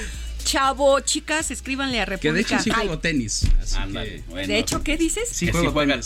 tenis. Así que un partidito todo después. eso eres un chavo Todo en súper 19 bello. años de edad. No, Ya 20, ya 22. 20. Ya casi 21. Ah, ya 21. No, 21 en Ya agosto. casi, en agosto. Muy bien. Ay, qué bien, Diego. Diego Iván González, muchas gracias por No, haber gracias a ustedes, chicos. venido nuevamente Gracias, gracias. como cada domingo a Cada este domingo estar aquí. Gracias. Gracias a ti, Alex.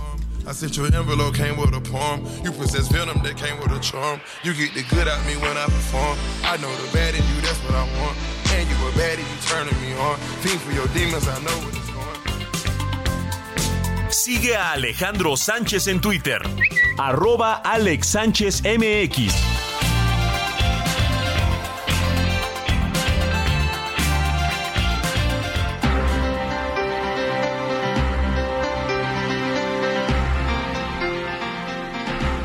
Moni Reyes, tú tienes información importante. Claro que sí, tenemos a nuestro amigo Antonio de Harvard que dice, muchas felicidades a todos los papás, recuerden que ser padre es bien padre. Y por otro lado dice, ay, salí justo en el momento en que Diego estaba hablando de la serie. ¿Cuál es? Es de Idol, mi querido Antonio de Harvard. Dice, pues Diego es una miscelánea, un todólogo, todo sabe. Así claro es, que sí. es. Muchos saludos de parte de Antonio de Harvard que tuve. La miscelánea que- González. Que tuve el honor de conocerlo. ¿Cómo ves? Ah, me contaste. Ay, O sea, sí. existe, es de carne y hueso. Es de nuestro carne y hueso, Antonio. Gran escucha. Y me regaló unos aretes preciosos. un abrazo para él. Que no me los viste Que ayer. además pero vive en. Estados Unidos. No, en México. Vive en México. Satélite, Ah, sí. satélite. Quien vive en Estados Unidos es Laredo Smith. Ah. claro. Bueno, por otro lado, muchas gracias, Antonio de Harvard. Eh, por otro lado, dicen por aquí: Buenos días, amigos. Alejandro Moni, Héctor, ¿podrían repetir el nombre de la serie? Que está muy buena, que estuvieron hablando ahorita. Claro que sí. Se llama The Idol. The Idol, muy bien, que comentó Iván, Diego Iván, Sí. gracias, y nos escribe Mart Barroso. Mi querido Diego, ya tienes aquí a tus fans, igual que Don Totis, que tiene las efemérides musicales. Regresamos, Moni. Ay, tenemos otra. Uno bueno, más. si quieres. Uno más. Si quieres al ratito. ¿No? Uno Uno, más? Uno más, uno más. Se dice. mm, mm, es un privilegio. Ay, espérame que me Se hago bolas te aquí. chispoteó. Dice don Alejandro. Y nos escribe eh, nuestro amigo Laredo Smith. Precisamente dice: Don Alejandro, es un honor y privilegio ser y conocer al Gutiérrez vivo actual. No, en el hombre. Heraldo. ¿Qué tal? hombre, no, ¿Qué hombre. tal? Gracias, pero Óigame, no, qué bien. gracias, gracias por el- Es un honor que te por el honor eso. Te lo puedo también. decir yo, ¿eh? Gracias. Te lo puedo decir. Gracias, gracias. Yo lo sé. Gracias. No hacemos otra cosa más que Informar. informar, haciendo lo que nos gusta. Eso es todo. Y, y siempre se hace lo mejor posible. Informar con todo el corazón. Eso que nuestro importante. público esté enterado de todo lo que sucede en México, en su localidad y por supuesto en el mundo. Gracias a Laredo. Laredo Smith. Gracias, Moni Reyes. Vámonos con información porque Roberto Martínez tiene cosas relevantes de las corcholatas. Muy buenos días, Alex. Pues fíjate que las actividades de las corcholatas van a ser más intensas porque a partir de este lunes 19 de junio y hasta el 27 de agosto, los seis aspirantes a la Coordinación Nacional de la Defensa de la Cuarta Transformación recorrerán el país para resultar favorecidos en la encuesta de Morena para definir quién ocupará este cargo. A cada uno de los aspirantes se les va a otorgar 5 millones de pesos. Recursos que deberán destinar exclusivamente para viáticos, alimentación, hospedaje y transporte. Además podrán financiar la renta de sillas, lonas, templetes y sonidos. Se trata de cerca de 60 mil pesos diarios que utilizarán durante los 60 días que durará el recorrido por todo el país. el Comité Ejecutivo Nacional ha autorizado un monto de 5 millones de pesos de su partida de gastos ordinarios. Cada delegado y delegada deberá aplicar y comprobar en términos de las disposiciones que establezca la Secretaría de Finanzas. Este financiamiento es exclusivamente para viáticos. Pero mira, las encuestas se realizarán del 28 de agosto al 3 de septiembre y el resultado final se dará a conocer tres días después. Pero ¿cómo van a iniciar sus actividades estas corcholatas de la 4T? Marcelo Ebrard hizo un anuncio en sus redes sociales. No ha dado a conocer de manera formal dónde iniciará su gira, solamente dijo que tenía reservada una sorpresa a partir de este lunes. Muchas gracias por los comentarios que me han enviado para orientar o proponer cómo es el recorrido que vamos a empezar el lunes. Me dieron una idea fantástica, pero el lunes la van a ver, va a estar muy, muy buena y se las hago ustedes. Entonces, muchísimas gracias, son mis asesores de campaña. Me dicen, ¿quién te asesora en la campaña? Ustedes. Muchas gracias, de veras. Ricardo Monreal, el senador con licencia, dio a conocer que el próximo lunes iniciará sus actividades en el Monumento a la Madre, en la alcaldía Cuauhtémoc, la cual encabezó de 2014 a 2017. Para el martes tiene pensado trasladarse a Toluca, en el Estado de México, y seguir su recorrido por Puebla, Hidalgo, Zacatecas y cerrar la semana en San Luis Potosí. Mientras, Can Augusto López ya se conocía que él iba a iniciar su gira en Puerto Vallarta, aunque también ha sonado que podría iniciarla en Michoacán. Mientras que la corcholata capitalina, Claudia Sheinbaum, informó que iniciará su recorrido por Oaxaca. Este lunes encabezará una tradicional calenda que partirá a las 16.30 horas de la fuente de las ocho regiones hasta el Zócalo oaxaqueño. También quien va a iniciar su gira desde Oaxaca es el diputado con licencia Gerardo Fernández Noroña, donde dará el banderazo de salida, pero él tiene previsto hacerlo en el Noroña Bus, es decir, una combi adaptada en la que se pondrá a vender libros durante todo su recorrido por los diversos estados del país. Luego de visitar Oaxaca, tiene previsto visitar Tlaxcala y también trasladarse después a Veracruz. Una librería ambulante, el Noroña Bus. Y en ese, en ese librería ambulante es una combi adaptada para venta de libros. Y ahí reivindico yo mi profesión de librero y la empato con mi profesión de político. Y vamos a ir a todos los lugares. Mientras que la corcholata verde, Manuel Velasco, aún no tiene una agenda definida sobre cómo o dónde va a arrancar su recorrido por el país. Pues mira Alex, estas son las actividades que tendrán las corcholatas a partir de este lunes.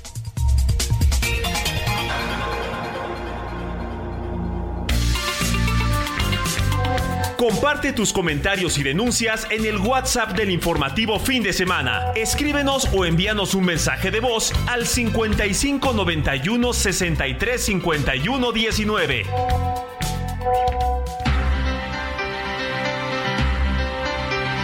Antes de pasar con Héctor Vieira para que nos dé información, nada más decirle que en unos minutos, a las 10 de la mañana, eh, un encuentro de mujeres de pueblos originarios se lleva a cabo en Xochimilco con la ex jefa de gobierno Claudia Sheinbaum. Ahí le van a entregar el bastón de mando a la doctora Sheinbaum Pardo. Esto es en Parque Ecológico de Xochimilco, en Periférico Oriente, Colonia Ciénega Grande. Ahí va a estar la doctora Claudia Sheinbaum y mujeres de pueblos originarios.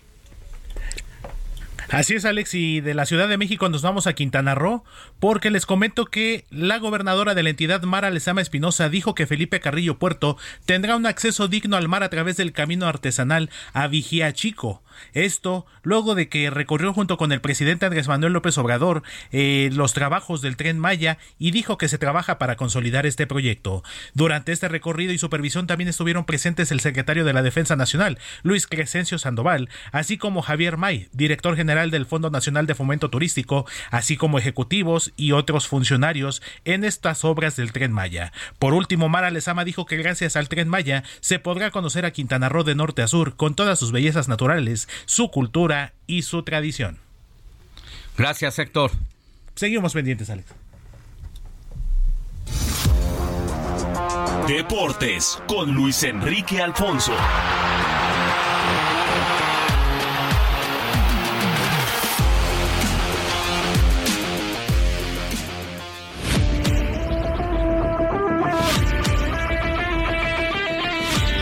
Mi querido Luis Enrique Alfonso, muy buenos días. ¿Cómo estamos, mi Alex? Buenos eh, y felices y madrugadores días tengas en domingo. Feliz día del papá. Deportiva, ¿eh? Feliz día del papá ante todo. Hombre, muchas gracias, muchas gracias, muchas gracias. Un abrazo a todos los papás que, que nos escuchan y pues con, eh, con mucha actividad deportiva, Alex, porque muy temprano la selección de Italia venció 3 por 2 a Países Bajos en el tercer lugar de la Nations League en Europa. Eh, un partidazo, juegazo, ¿no? Más allá de que era tercer lugar, eh, Italia sacó el resultado. Y a las 12.45 horas del centro de México, la selección de Croacia va a enfrentar a España en la gran final de la Nations League. A las 4 de la tarde, eh, Panamá contra México, si es que alguien lo quiere ver, si es que a alguien se le antoja, a ver si realmente corre por, por eh, las venas sangre a los jugadores mexicanos que dijeron que, van con todo y, y, y, en el hotel de concentración allá en Las Vegas, Alex, que, que se le pusieron al brinco a Diego Coca diciéndole que quieren jugar más ofensivo. Ahora resulta que los jugadores van y le dictan línea a los, a, a los técnicos. ¿Cómo ves? Pues es que es el desastre que tienen y bueno, pues ya hasta los jugadores, pues ya mejor dijeron, pues hay que agarrar las riendas nosotros pues ojalá y lo hayan lo, hubieran demostrado un poquito antes, ¿no? Y, y Edson Álvarez sale a decir que pues, el cambio generacional y que era complicado. Por Dios, el cambio generacional lo, lo venimos pidiendo desde hace cuatro años y con el Tata Martino se, se, se dejó de hacer y se perdió una un tiempo valioso, un tiempo que no, no va a regresar evidentemente y ahora con esto pues varios jugadores incluso le habrían dicho a Diego Coca que si no los va a usar en la Copa Oro, pues que mejor lo dejen ir. Johan Vázquez es uno de ellos que juega en el Cremonese, bueno, pertenece al Genoa y mejor dice, ¿saben qué? Para estar aquí eh, pasando vergüenzas, pues mejor me voy a Italia donde me urge ganarme un lugarcito en, en, en mi equipo, ¿no? Y así están varios. Gerardo Arteaga que dio pura vergüenza y le expulsaron también ante Estados Unidos. Eh, el Bebote incluso, él, él no tanto, ¿eh? él trae muy, más actitud, pero pues eh, también mucho un ojito para ver qué está pasando con su futuro en el en el Feyenoord. Ese partido es a las 4 de la tarde por el tercer lugar ante Panamá. Ya si nos ganan los panameños, Alex, pues ya mejor nos vamos al rugby o a Matatena o a o a este a canicas o algún otro de estos deportes tradicionales en México, los cuales a ver si ahí podemos ser buenos, ¿no? Al valero, capirucho doble. Sí, yo yo yo creo que ahí podemos hacer algo, créeme, sí, sí podemos armarla. Este, y a las 7 de la noche es la final entre Canadá y Estados Unidos. el partido para decidir quién es, dirían, en el barrio el más mejor de la zona de, CONCACAF. Eh, si quieren ver carritos, hay dos grandes eh, opciones para Pato Ward, que a las 11.45 más menos en la IndyCar tiene la posibilidad de buscar la victoria. Va a arrancar en segundo lugar eh, detrás de Colton Herta y por delante de Alex Palou, el actual eh, campeón y líder de la IndyCar, así que pues Patito Ward en su Arrow McLaren, a ver si tiene chance de realmente por fin eh, pues ganar una, una carrera este año, ha sido líder en el arranque de la temporada, después lo perdió por dos eh, tomas de decisiones muy viscerales que lo dejaron en el muro, y a mediodía en Montreal, pues Chequito Bebé que ayer la cajeteó feo en la prueba de calificación otra vez, sí. es la tercera al hilo, sale del lugar número 12 con posibilidades de pues, llegar a quizá podio, quién sabe, es un circuito muy enramado, complicado, semiurbano y se ve difícil, pero hay muchas opciones, por eso para los papás hoy denle su agüita milagrosa, denle su chupe, su botana y que se dejen. Bueno, pues ahí te mandamos el tuyo, mi querido Luis Alfonso. Les paso la, les paso la dirección y les paso este, el ticket o cómo? Sí, sí, pásamelo a mí. ¿Eh? ya, ojalá no se vaya a quedar ahí contigo nada más y como cuello de botella, ya sabes. No, no, para ¿no? nada. Pues te mandamos oye, un abrazo. Oye, y de rápido, ya tienes equipo, más bien ya tienes entrenador en tu equipo. Andrés Jardín. A ver qué tal, tú qué onda, qué piensas. Tenemos 20 segunditos. Eh, digamos que era lo menos peorcito, es un gran técnico con buen plantel, veremos si funciona. Hablamos de ello la próxima semana, a ver cómo debuta lo platicaremos porque ya en dos semanas arranca el torneo y era justo que tuvieran técnico.